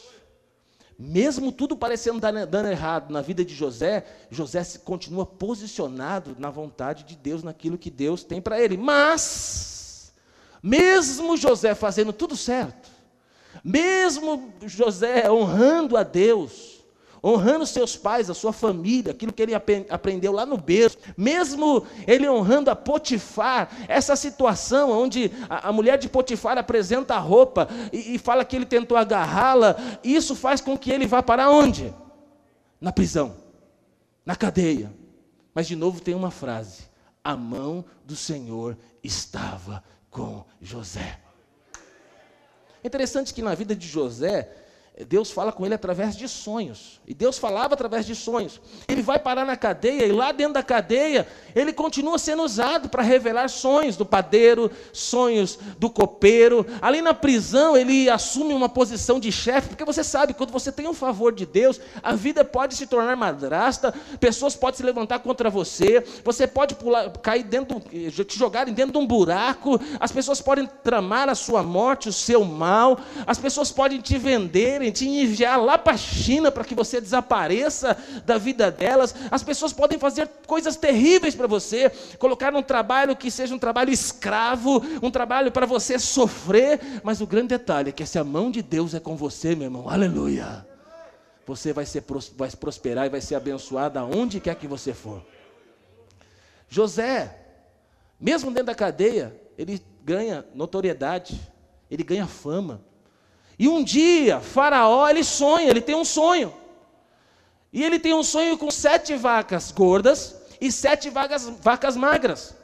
E ninguém consegue interpretar o sonho do, do Faraó. Os magos não conseguem. Ninguém consegue interpretar o sonho. Até que se lembram de José. E José é chamado na presença de Faraó. E José, então, as portas da, da, cadeia se abrem, se abrem. Dois anos depois, as portas da cadeia se abrem, se abrem para José, para nunca mais ele entrar lá dentro. E ele vai diante de Faraó e ele revela que haveriam sete anos de fartura, que haveria sete anos de escassez, e, e, Faraó fica impressionado com a sabedoria, fica impressionado com e gostou daquilo que José falou. E Faraó pergunta para José: e o que, que, eu devo fazer? Né? Haverão sete, sete anos de abundância, sete anos de escassez. O que eu devo fazer? José, esperto, falou: você precisa escolher um bom administrador, alguém que possa, é, em sete anos, guardar, estocar tudo isso. E aí, você sabe, conhece muito bem a história que Faraó olha para José, vê o favor de Deus sobre a vida de José, e Faraó levanta José para ser o principal homem do Egito. Ele se transforma no governador do Egito. Faraó dá para ele um anel. Faraó dá para ele uma posição de honra. Agora ele tem roupa de Faraó, corrente de Faraó, anel de Faraó, e ele ganha uma mulher, aleluia, chamada Azenate filha de Potífera. Agora ele se casa e agora ele está ali no meio do povo de Faraó, ele está ali no palácio, ele é o segundo homem mais importante. Com essa mulher ele tem dois filhos. Primeiro, Manassés. Ele coloca o nome de Manassés. O que, que significa Manassés? Manassés significa Deus me fez esquecer de todo o sofrimento e de toda a casa de meu pai. Primeiro filho significa Deus me fez esquecer de todo o sofrimento e da casa do meu pai. Pergunta: a vida dele estava fácil ou difícil? Difícil. O segundo filho que Deus dá para ele com esta mulher é Efraim. Efraim significa, se você tem uma Bíblia Oliver Tree, é só você clicar em cima do nome que vai aparecer. Eu não estou inventando, não. É só você ir no original que você vai ver o significado. Significa Deus me faz prosperar na terra que tenho sofrido. Ele estava vivendo um momento de sofrimento, sim ou não, irmão? Para pôr esse nome. Ele viveu um momento difícil dentro da sua casa, do seu lar, da sua família, não. Foi fácil ser rejeitado pelos seus irmãos, odiado, vendido, esquecido, dado morto. Na cabeça de José, ele nem sabia qual era a história, ele nem sabia o que estava passando na cabeça do papai e da mamãe, por que, que eles não vinham atrás dele, ele não sabia. Um momento muito difícil ele está vivendo. E aí chega o tempo de escassez. Em todo o Egito, em toda a terra, e no momento de escassez, Dois anos já de escassez já estava. Um belo dia, quem chega aos pés de José, que agora é o governador do Egito, está com todo o dinheiro, toda a grana, todo o recurso. Quem chega? Chega os irmãos de José.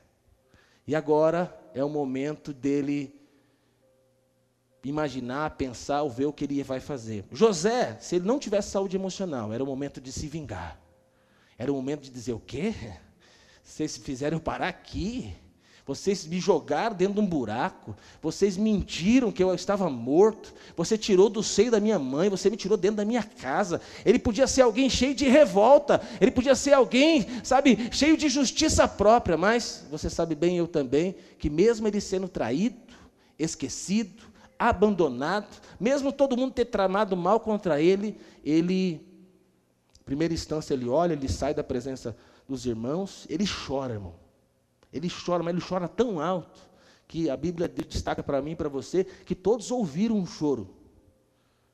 Aquele choro, aí agora é uma licença poética, e eu já passei por isso, acho que você já passou pra, por isso também, é o choro de uma mistura de um monte de coisa. É o choro do, de você lembrar que o sonho que Deus te deu aconteceu. Então é um choro de alegria. Chegou a hora.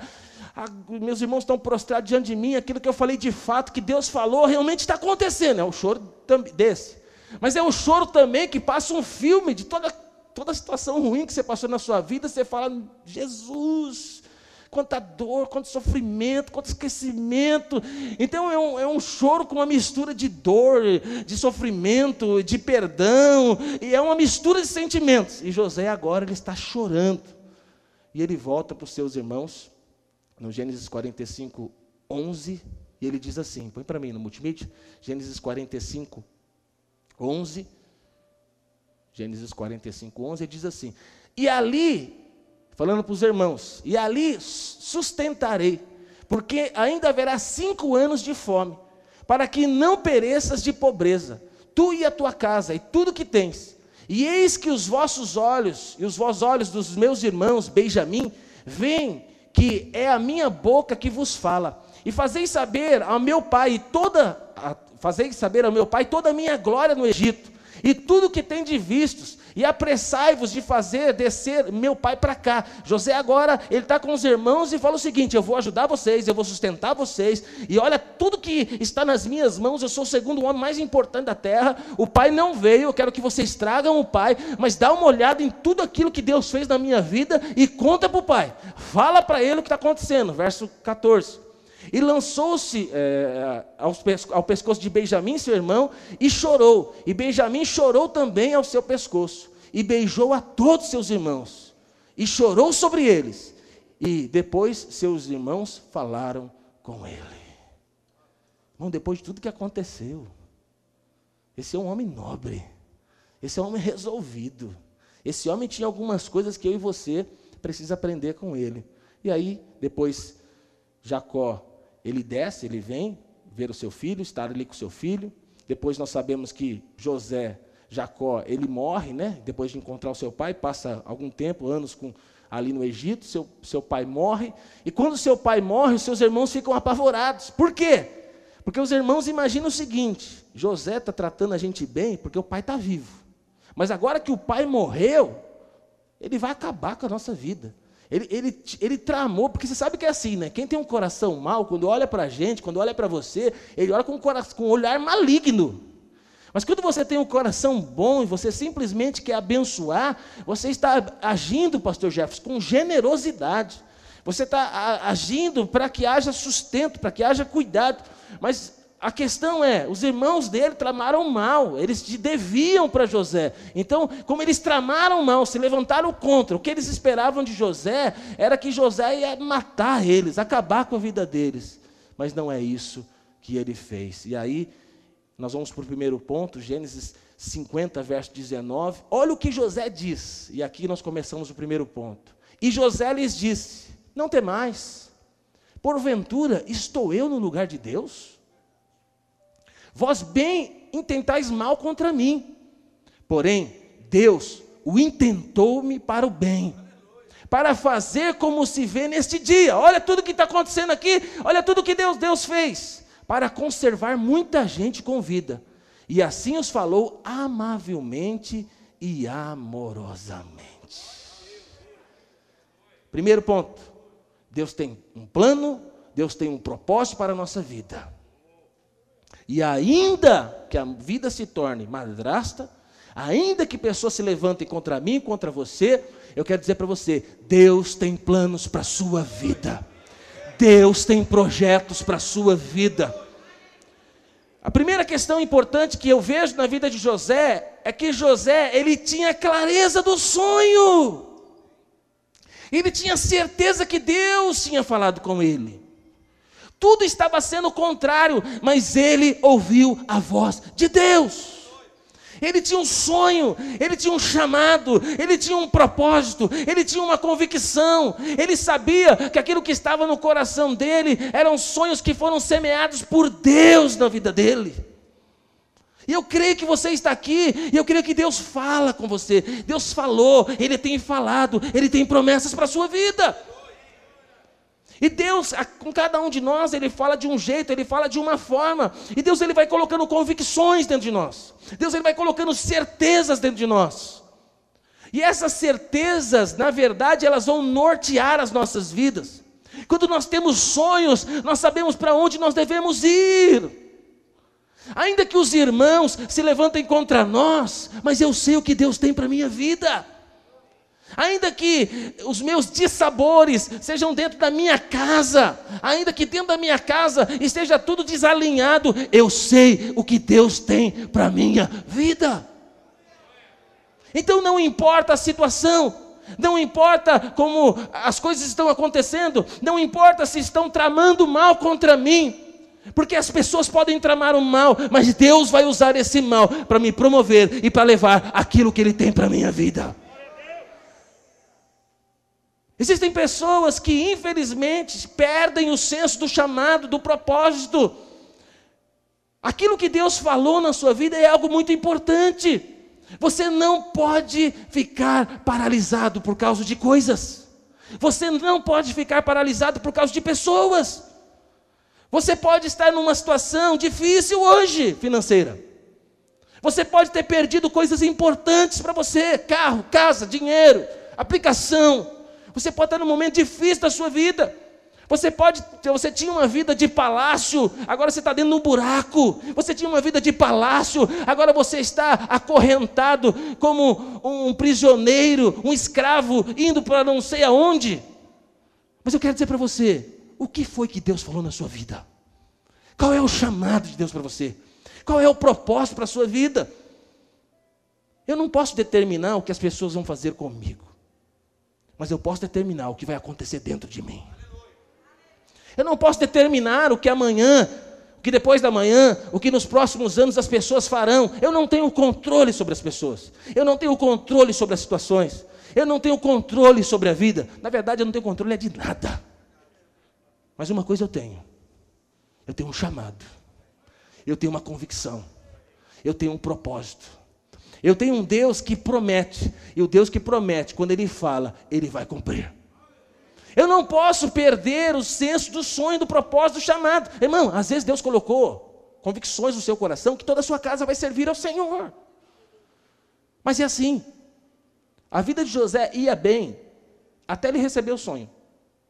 Até ele receber o sonho, a coisa estava indo bem. Mas quando ele recebe os sonhos, as certezas, as convicções, quando ele recebe a planta de Deus, o que Deus ia fazer na vida dele, começam os problemas. Então eu quero dizer para você, é assim mesmo.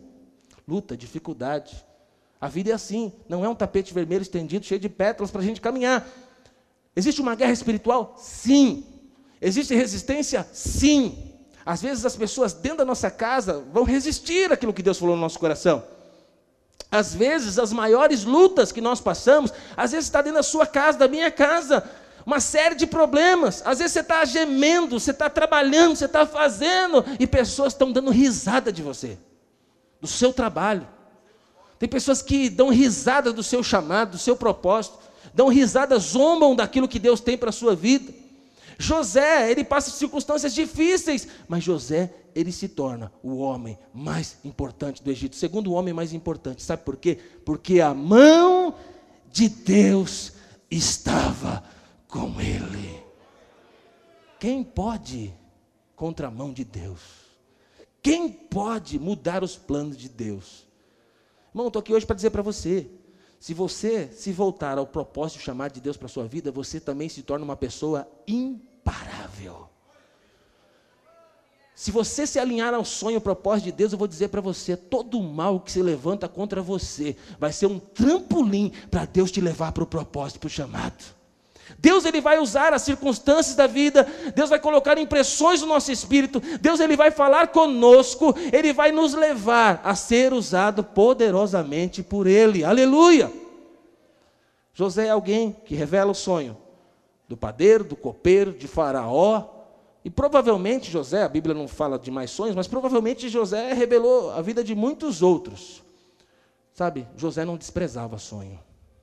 José não desprezava a voz de Deus. José não desprezava o que Deus tinha falado para ele. Irmão, estou aqui para dizer hoje para você: não despreze as convicções que Deus já colocou no seu coração. Você pode estar lá longe, fazendo algo que parece ser insignificante. Você pode estar esquecido. Seu ministério pode estar ruim, arruinado. A sua vida não pode, estar, pode até não estar legal, sua casa pode não estar legal. Mas eu vou dizer para você: se a mão de Deus for com você, meu irmão, e você se alinhar ao propósito, se você se alinha ao propósito, ao chamado, às convicções de Deus, a mão de Deus vai ser com você. Por causa dos sonhos, os irmãos prendem José numa cisterna, planejam sua morte, vende ele como escravo, coloca ele preso no Egito.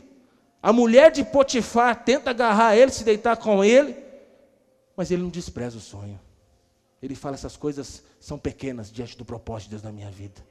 Eu não vou ficar amargurado, eu não vou ficar chateado. Eu estou preso dentro do buraco de uma cisterna. Eu estou preso numa cadeia. Eu estou andando acorrentado. Está vindo contra, tudo contra mim. Mas eu determino que dentro de mim eu tenho um sonho. Eu tenho um chamado. Eu tenho um propósito. Eu não vou desprezar aquilo que Deus falou na minha vida e no meu coração. Aleluia.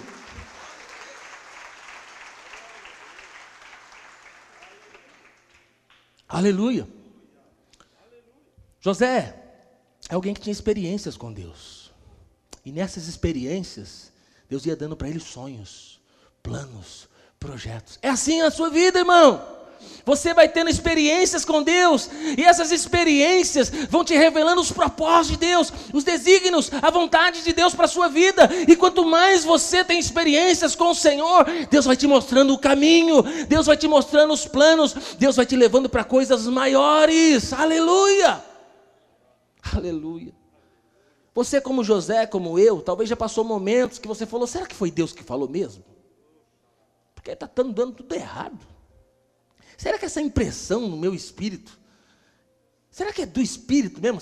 Qual o espírito, né? Será que é o espírito de Cristo que tá, colocou essas convicções no meu coração? Talvez você já passou por momentos e falar, meu, será que minha vida tem significado? Porque, puxa vida, olha o que eu estou vivendo, olha o que eu estou passando, onde eu estava, onde eu estou, olha as coisas que estão tá acontecendo na minha vida. Talvez no meio das lutas, das perdas, você fala, meu, será que eu permaneço, eu mudo, eu saio?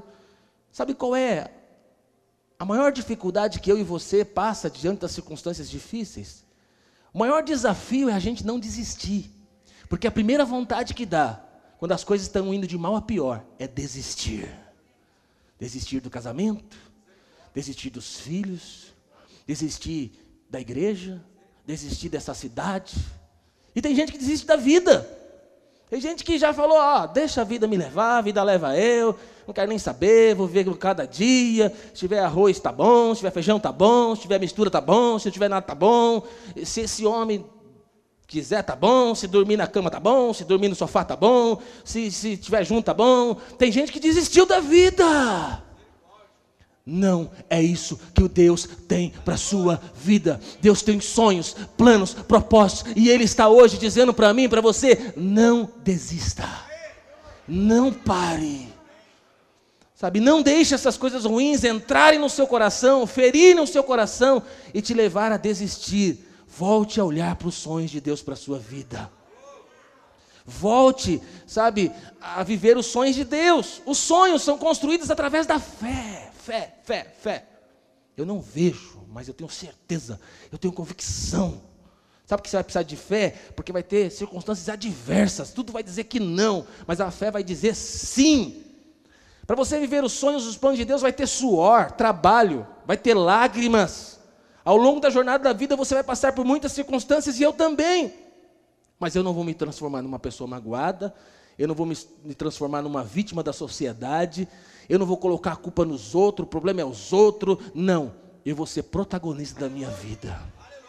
A mão de Deus está comigo. O que, que é para fazer hoje, Senhor? Qual é a posição minha hoje? Qual é a minha realidade hoje? Eu vou enxergar a minha realidade. Eu sei que a boa mão de Deus está comigo e eu vou ser uma benção onde eu estou. Eu vou ser usado por Deus aonde eu estou. Eu vou fazer com excelência aquilo que Deus colocou nas minhas mãos. Diga glória a Deus. Irmão, Deus vai usar você para ganhar a sua casa, a sua família. Deus vai te usar para viver algo totalmente diferente tenha convicção do chamado, do propósito. Volte a sonhar. Segundo, tenha discernimento espiritual. Não olhe a vida somente com, um olhar natural. Verso 5, Gênesis 45, 5 diz assim: José dizendo: Agora, pois, não vos entristeçais, nem vos pese aos vossos olhos por me haver desvendido para cá, porque para a conservação da vida, Deus me enviou adiante de vós. Quem que enviou ele? Deus. E quem foi usado para enviar ele? Os irmãos, a rejeição, o, o pai preterer ele, a túnica que ele ganhou. Então as circunstâncias, de certa forma, levaram ele para ir. Mas qual que era a visão de José? Deus me enviou antes de vocês, porque Deus tinha um propósito maior. E eu estou aqui porque Deus ele quis usar a minha vida. Deus ele, ele de fato ele usar a minha vida para que eu pudesse manter ali é, suprimento, para que eu pudesse ajudar a nossa casa, a nossa família. Então você precisa ter discernimento de quem são os agentes do mal. Existem agentes do mal vozes do mal, palavras do mal. Às vezes tem palavras que são soltas, é, são faladas assim, que você vê a serpente. Tem ou não tem?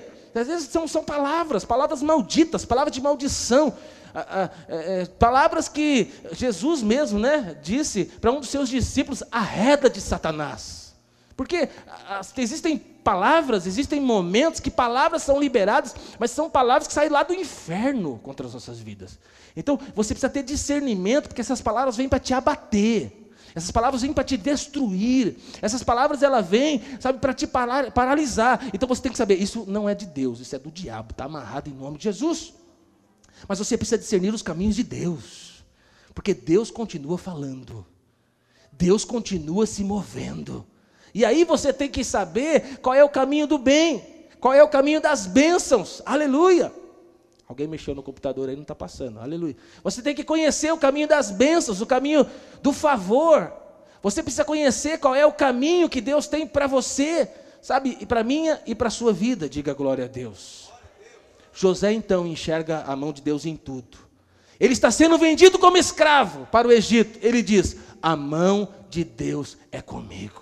Ele está sendo levado para a casa de Potifar. Ele diz: A mão de Deus é comigo. Ele está sendo acusado injustamente, ele vai parar numa prisão, ele está preso, mas ele diz: A mão de Deus é comigo. Ele se torna o maioral do Egito, ele agora é o segundo homem mais importante. Ele diz: A mão de Deus é comigo. Ele encontra os seus irmãos, ele podia estar cheio de raiva, rancor, ódio. Ele diz: A boa mão de Deus é comigo. Ele sepulta o seu pai. Ele diz: A boa mão de Deus é comigo. Ele todo o tempo sabe: A boa mão de Deus é comigo. Você pode dizer: A boa mão de Deus é comigo. Você pode dizer mais uma vez: A boa mão de Deus é comigo. Você pode dizer mais uma vez: A boa mão de Deus é comigo. Você pode dizer para a pessoa que está do seu lado: A boa mão de Deus é com você. Do outro lado, agora, diga para ele: A boa mão de Deus é com você. Está passando por luta, irmão? Dificuldades, circunstâncias adversas. A boa mão de Deus é contigo. Tenha discernimento das pessoas que Deus está usando. Tenha discernimento, tenha sabedoria, sabe, para saber os caminhos de Deus. Sabe, que você possa ver aonde Deus está agindo com generosidade, com bondade, com amor, que você possa ver a boa mão de Deus, enxergue Deus das coisas, olhe as coisas com o olhar de Deus, não fique chateado com más notícias. Não fique chateado com pessoas que traem, abandonam, deixam. Sabe, a boa mão de Deus é comigo. Terceiro, esteja disponível para ser usado por Deus, independente da circunstância. Está disponível para ser usado por Deus? Ou só está disponível quando tem dinheiro? Ou só está disponível quando sua esposa está bem com você e seu marido também? Ou só está disponível quando seus maridos, sua casa está tudo certo, seus filhos estão na igreja servindo, adorando ao Senhor? Ou só está disponível quando você está empregado? Ou só está disponível quando não tem pandemia? Esteja disponível para ser usado por Deus em qualquer momento. Faça a obra de Deus. Porque quando você faz a obra de Deus, enquanto você está fazendo a obra de Deus, você está caminhando a passos largos para o seu milagre. Quando você fala, eu vou ser uma bênção, porque a boa mão de Deus é comigo. Eu vou servir ao Senhor, porque a boa mão de Deus é comigo. Eu não vou ficar parado nas circunstâncias, eu vou servir a Deus. Quando eu estou fazendo obra de Deus, eu estou indo em direção àquilo que Deus tem para a minha vida. Porque nós somos chamados para ser sacerdotes. Nós estamos aqui para servir Jesus, fazer a obra de Deus. Irmão, a boa mão de Deus é com você. Onde você coloca as suas mãos, tem bênção de Deus. Quando você abre a sua boca e você fala, você abençoa pessoas. Sabe, quando você vai lá na casa de um parente, no almoço, num jantar, café da tarde, mulher, quando você vai lá, você, a mão de Deus é com você, você chegou, o favor de Deus chegou naquele lugar. E aí você pode compartilhar das, das riquezas de Deus. Era só um chá da tarde, mas você é abençoada. Quando você abre a sua boca, graça de Deus, favor de Deus. Mas cuidado. Se a coisa começar a ficar feia lá, começar a falar do, Bolsonaro, começar a falar do Lula, começar a falar de política. Tá bom, é a introdução. Mas saiba, a boa mão de Deus é comigo. Eu não vou cogitar dessas coisas, eu estou aqui para cogitar das coisas do reino de Deus.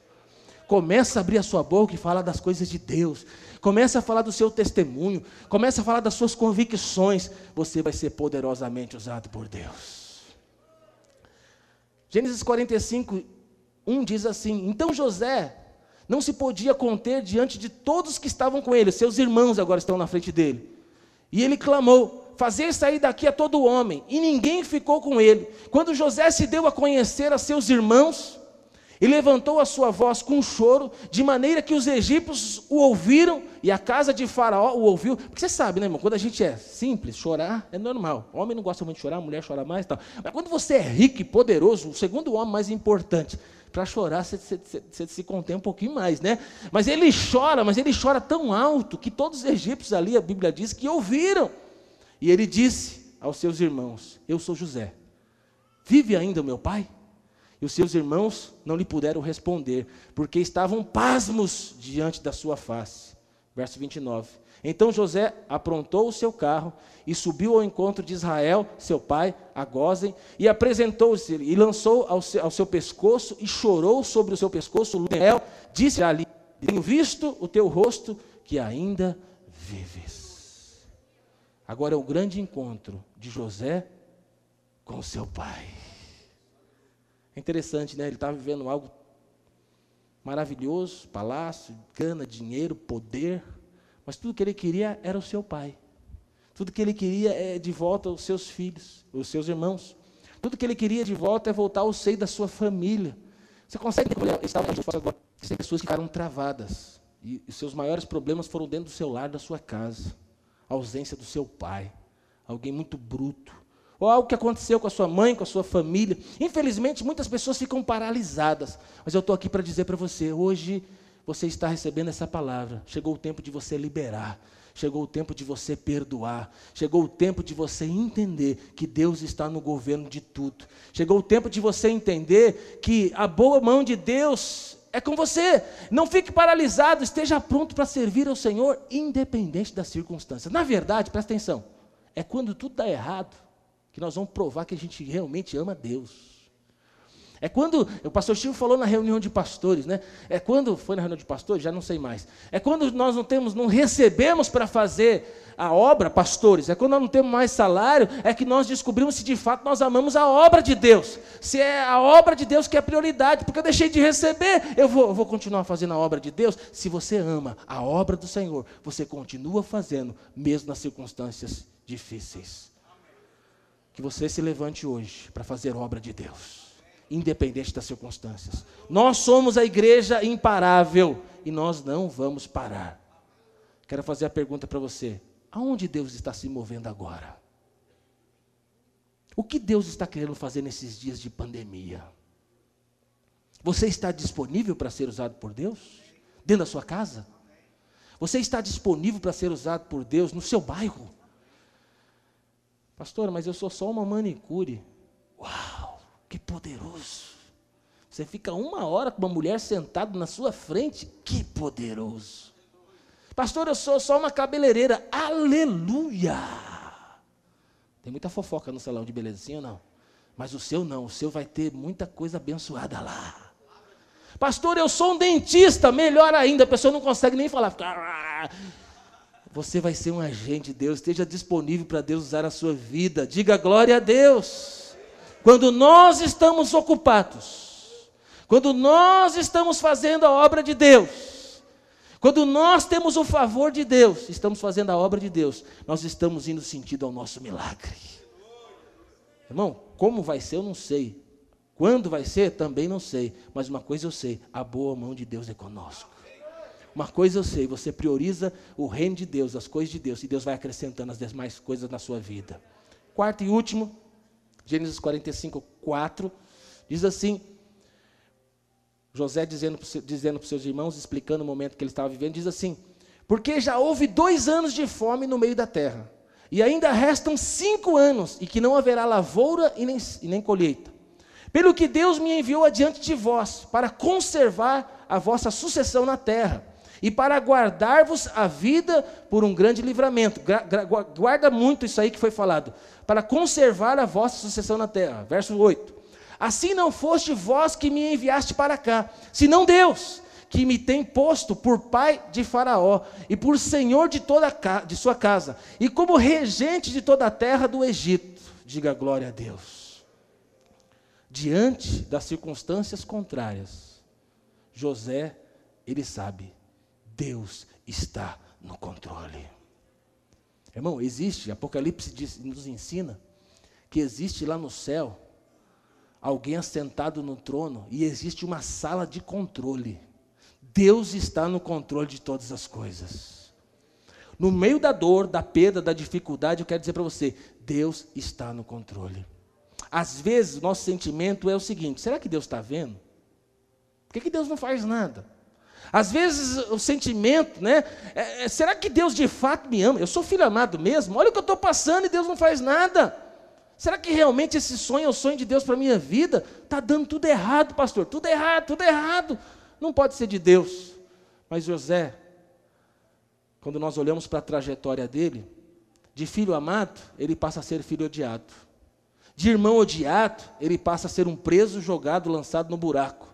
De um preso no buraco, ele se transforma num escravo, não sabe nem para onde vai. E vai se transformar numa ferramenta humana, um escravo. De ferramenta humana, ele vai parar numa prisão. Essa é a ótica de José, que ele estava vivendo ali no momento, e de muitas pessoas. Mas vamos ver essa história com a ótica de Deus.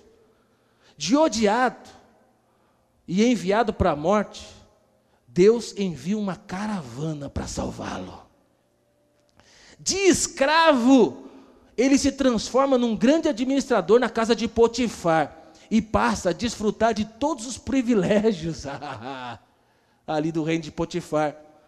Quando ele é lançado numa prisão, ele tem o favor de Deus, se transforma líder daquela prisão, e daquela prisão ele é promovido a governador do Egito.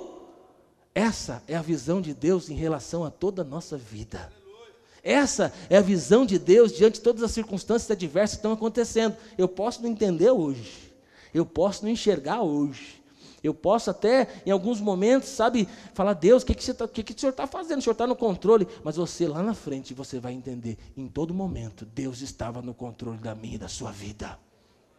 Então Deus, Ele olha para mim e para você com um propósito maior. José achou e imaginou, entendeu, que ele estava sendo usado para preservar a vida das pessoas ali no Egito. E aí, um pouquinho mais à frente, ele entende que não era para preservar a vida do pessoal do Egito, era para preservar a vida de todo mundo, todo, todo, todo os vivos da época, as cidades vizinhas também receberiam daquele suprimento, daquele sustento. Mas aí depois ele vê os seus irmãos prostrados, ele falou: Não, eu fui enviado para cá também porque eu tinha que salvar esta família, a minha família. Mas eu quero te falar algo ainda maior. José é, é, vem da linhagem dos patriarcas: Abraão, Isaac e Jacó. A promessa de Abraão qual que era? Eu vou fazer você pai de nações. Abraão, Isaac, Jacó. E José faz parte da linhagem. Se José não fosse usado por Deus para esse propósito, irmão, a humanidade da época teria acabado. Mas José passou por tudo isso sem entender e sem saber. E vou dizer para você, ele morreu sem saber da dimensão, da proporção que a sua vida ia tomar. Milhares de anos depois, nós estamos falando de José. Presta atenção agora, segura essa. Você não sabe o tamanho da proporção do seu ministério, da sua vida. Você está passando por lutas, por dificuldades, por privações. Você pode não estar entendendo o que está acontecendo agora na sua vida. Mas presta atenção, Fique firmado no propósito de Deus, no chamar de Deus, naquilo que Deus tem para a sua vida.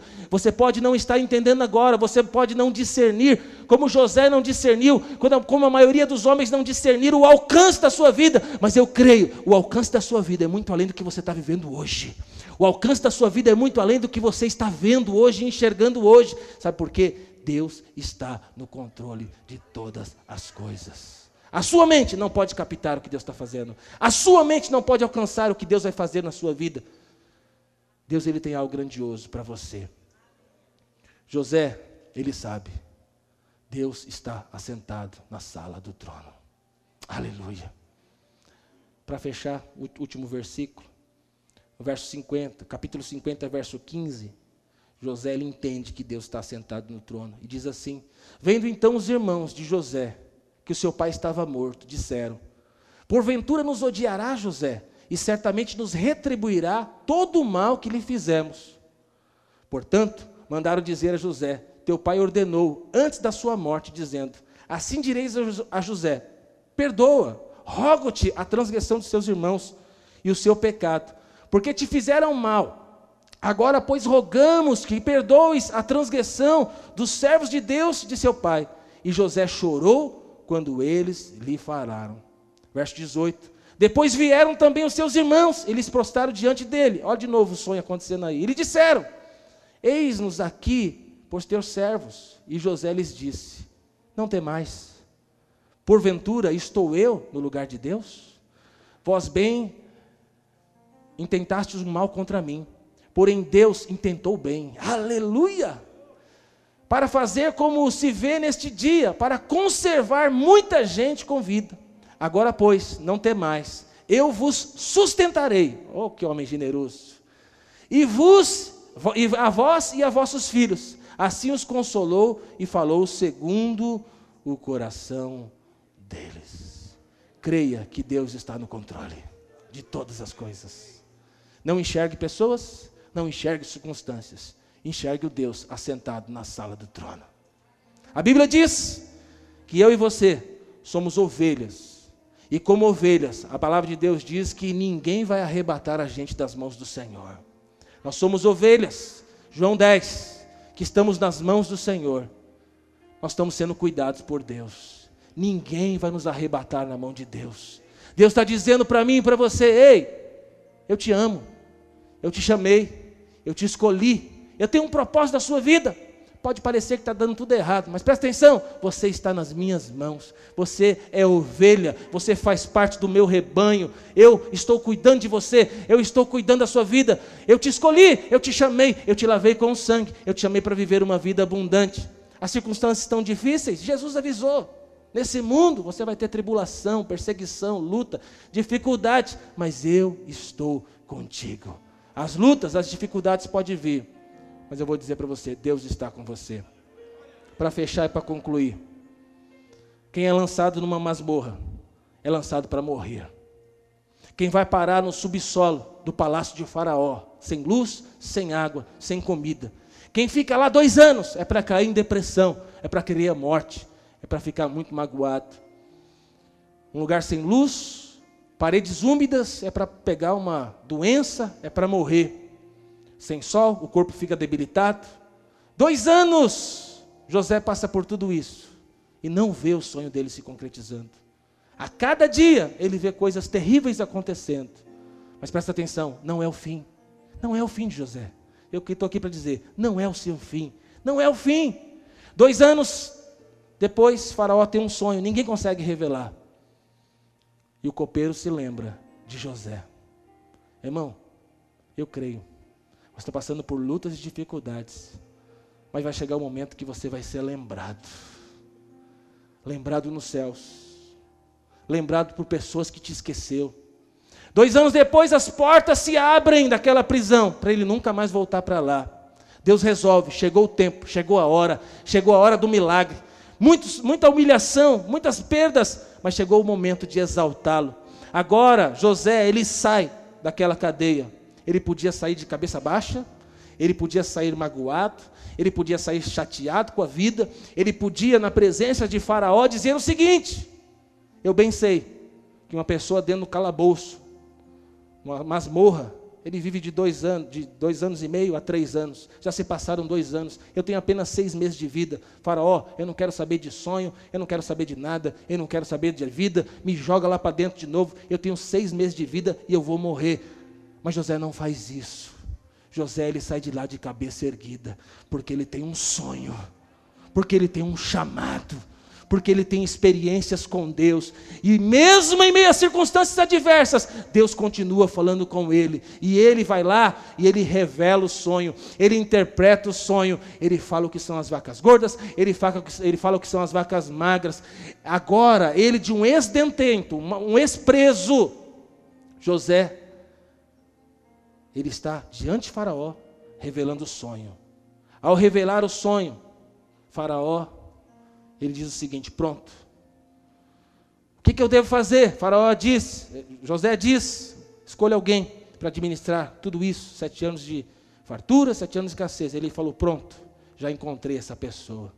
Imagino que no palácio, os magos, os sábios, todos se levantam, todos se preparam para quem seria escolhido para poder, naquele tempo de fartura e de escassez, administrar tudo. Eu acredito que o olhar de Faraó passa por todo aqueles que estão ali no palácio.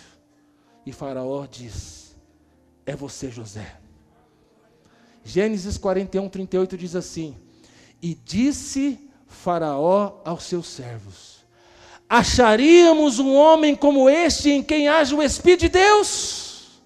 Depois disse Faraó a José: Pois que Deus te fez saber tudo isso, Ninguém há tão entendido e sábio como tu. Tu estarás sobre a minha casa. Por tua boca se governará todo o meu povo. Somente no trono eu serei maior que tu. Disse mais Faraó a José: Vês aqui que tenho posto sobre toda a terra do Egito. E tirou Faraó o anel da sua mão, e pôs na mão de José, e fez vestir roupa de linho fino, e pôs um colar de ouro no seu pescoço. Todos estão pasmos, porque um ex-detento é escolhido para uma posição de honra. Todos estão pasmos, mas quando o rei diz, está dito. Quando o rei escolhe, está escolhido. Quando o rei assina, está assinado. Eu não sei o que você está vivendo hoje. Eu não sei qual é a dificuldade que você está passando. Mas eu quero dizer para você, meu irmão, chegou o seu tempo de você se levantar para viver algo que Deus tem para a sua vida. Se você precisa de uma cura na sua alma, se você se perdeu no propósito, pode ficar de pé. Se você tem passado por dificuldades, se você não está entendendo algumas coisas que aconteceram na sua vida, eu estou aqui para te contar hoje: existe uma sala do trono, existe um Deus que governa todas as coisas, e eu quero dizer para você: Deus tem algo para a sua vida, Deus tem planos, Deus tem sonhos, Deus tem chamado. Não fique parado, não fique paralisado no meio das circunstâncias adversas que você possa enxergar com os olhos de Deus. Vamos adorar o Senhor.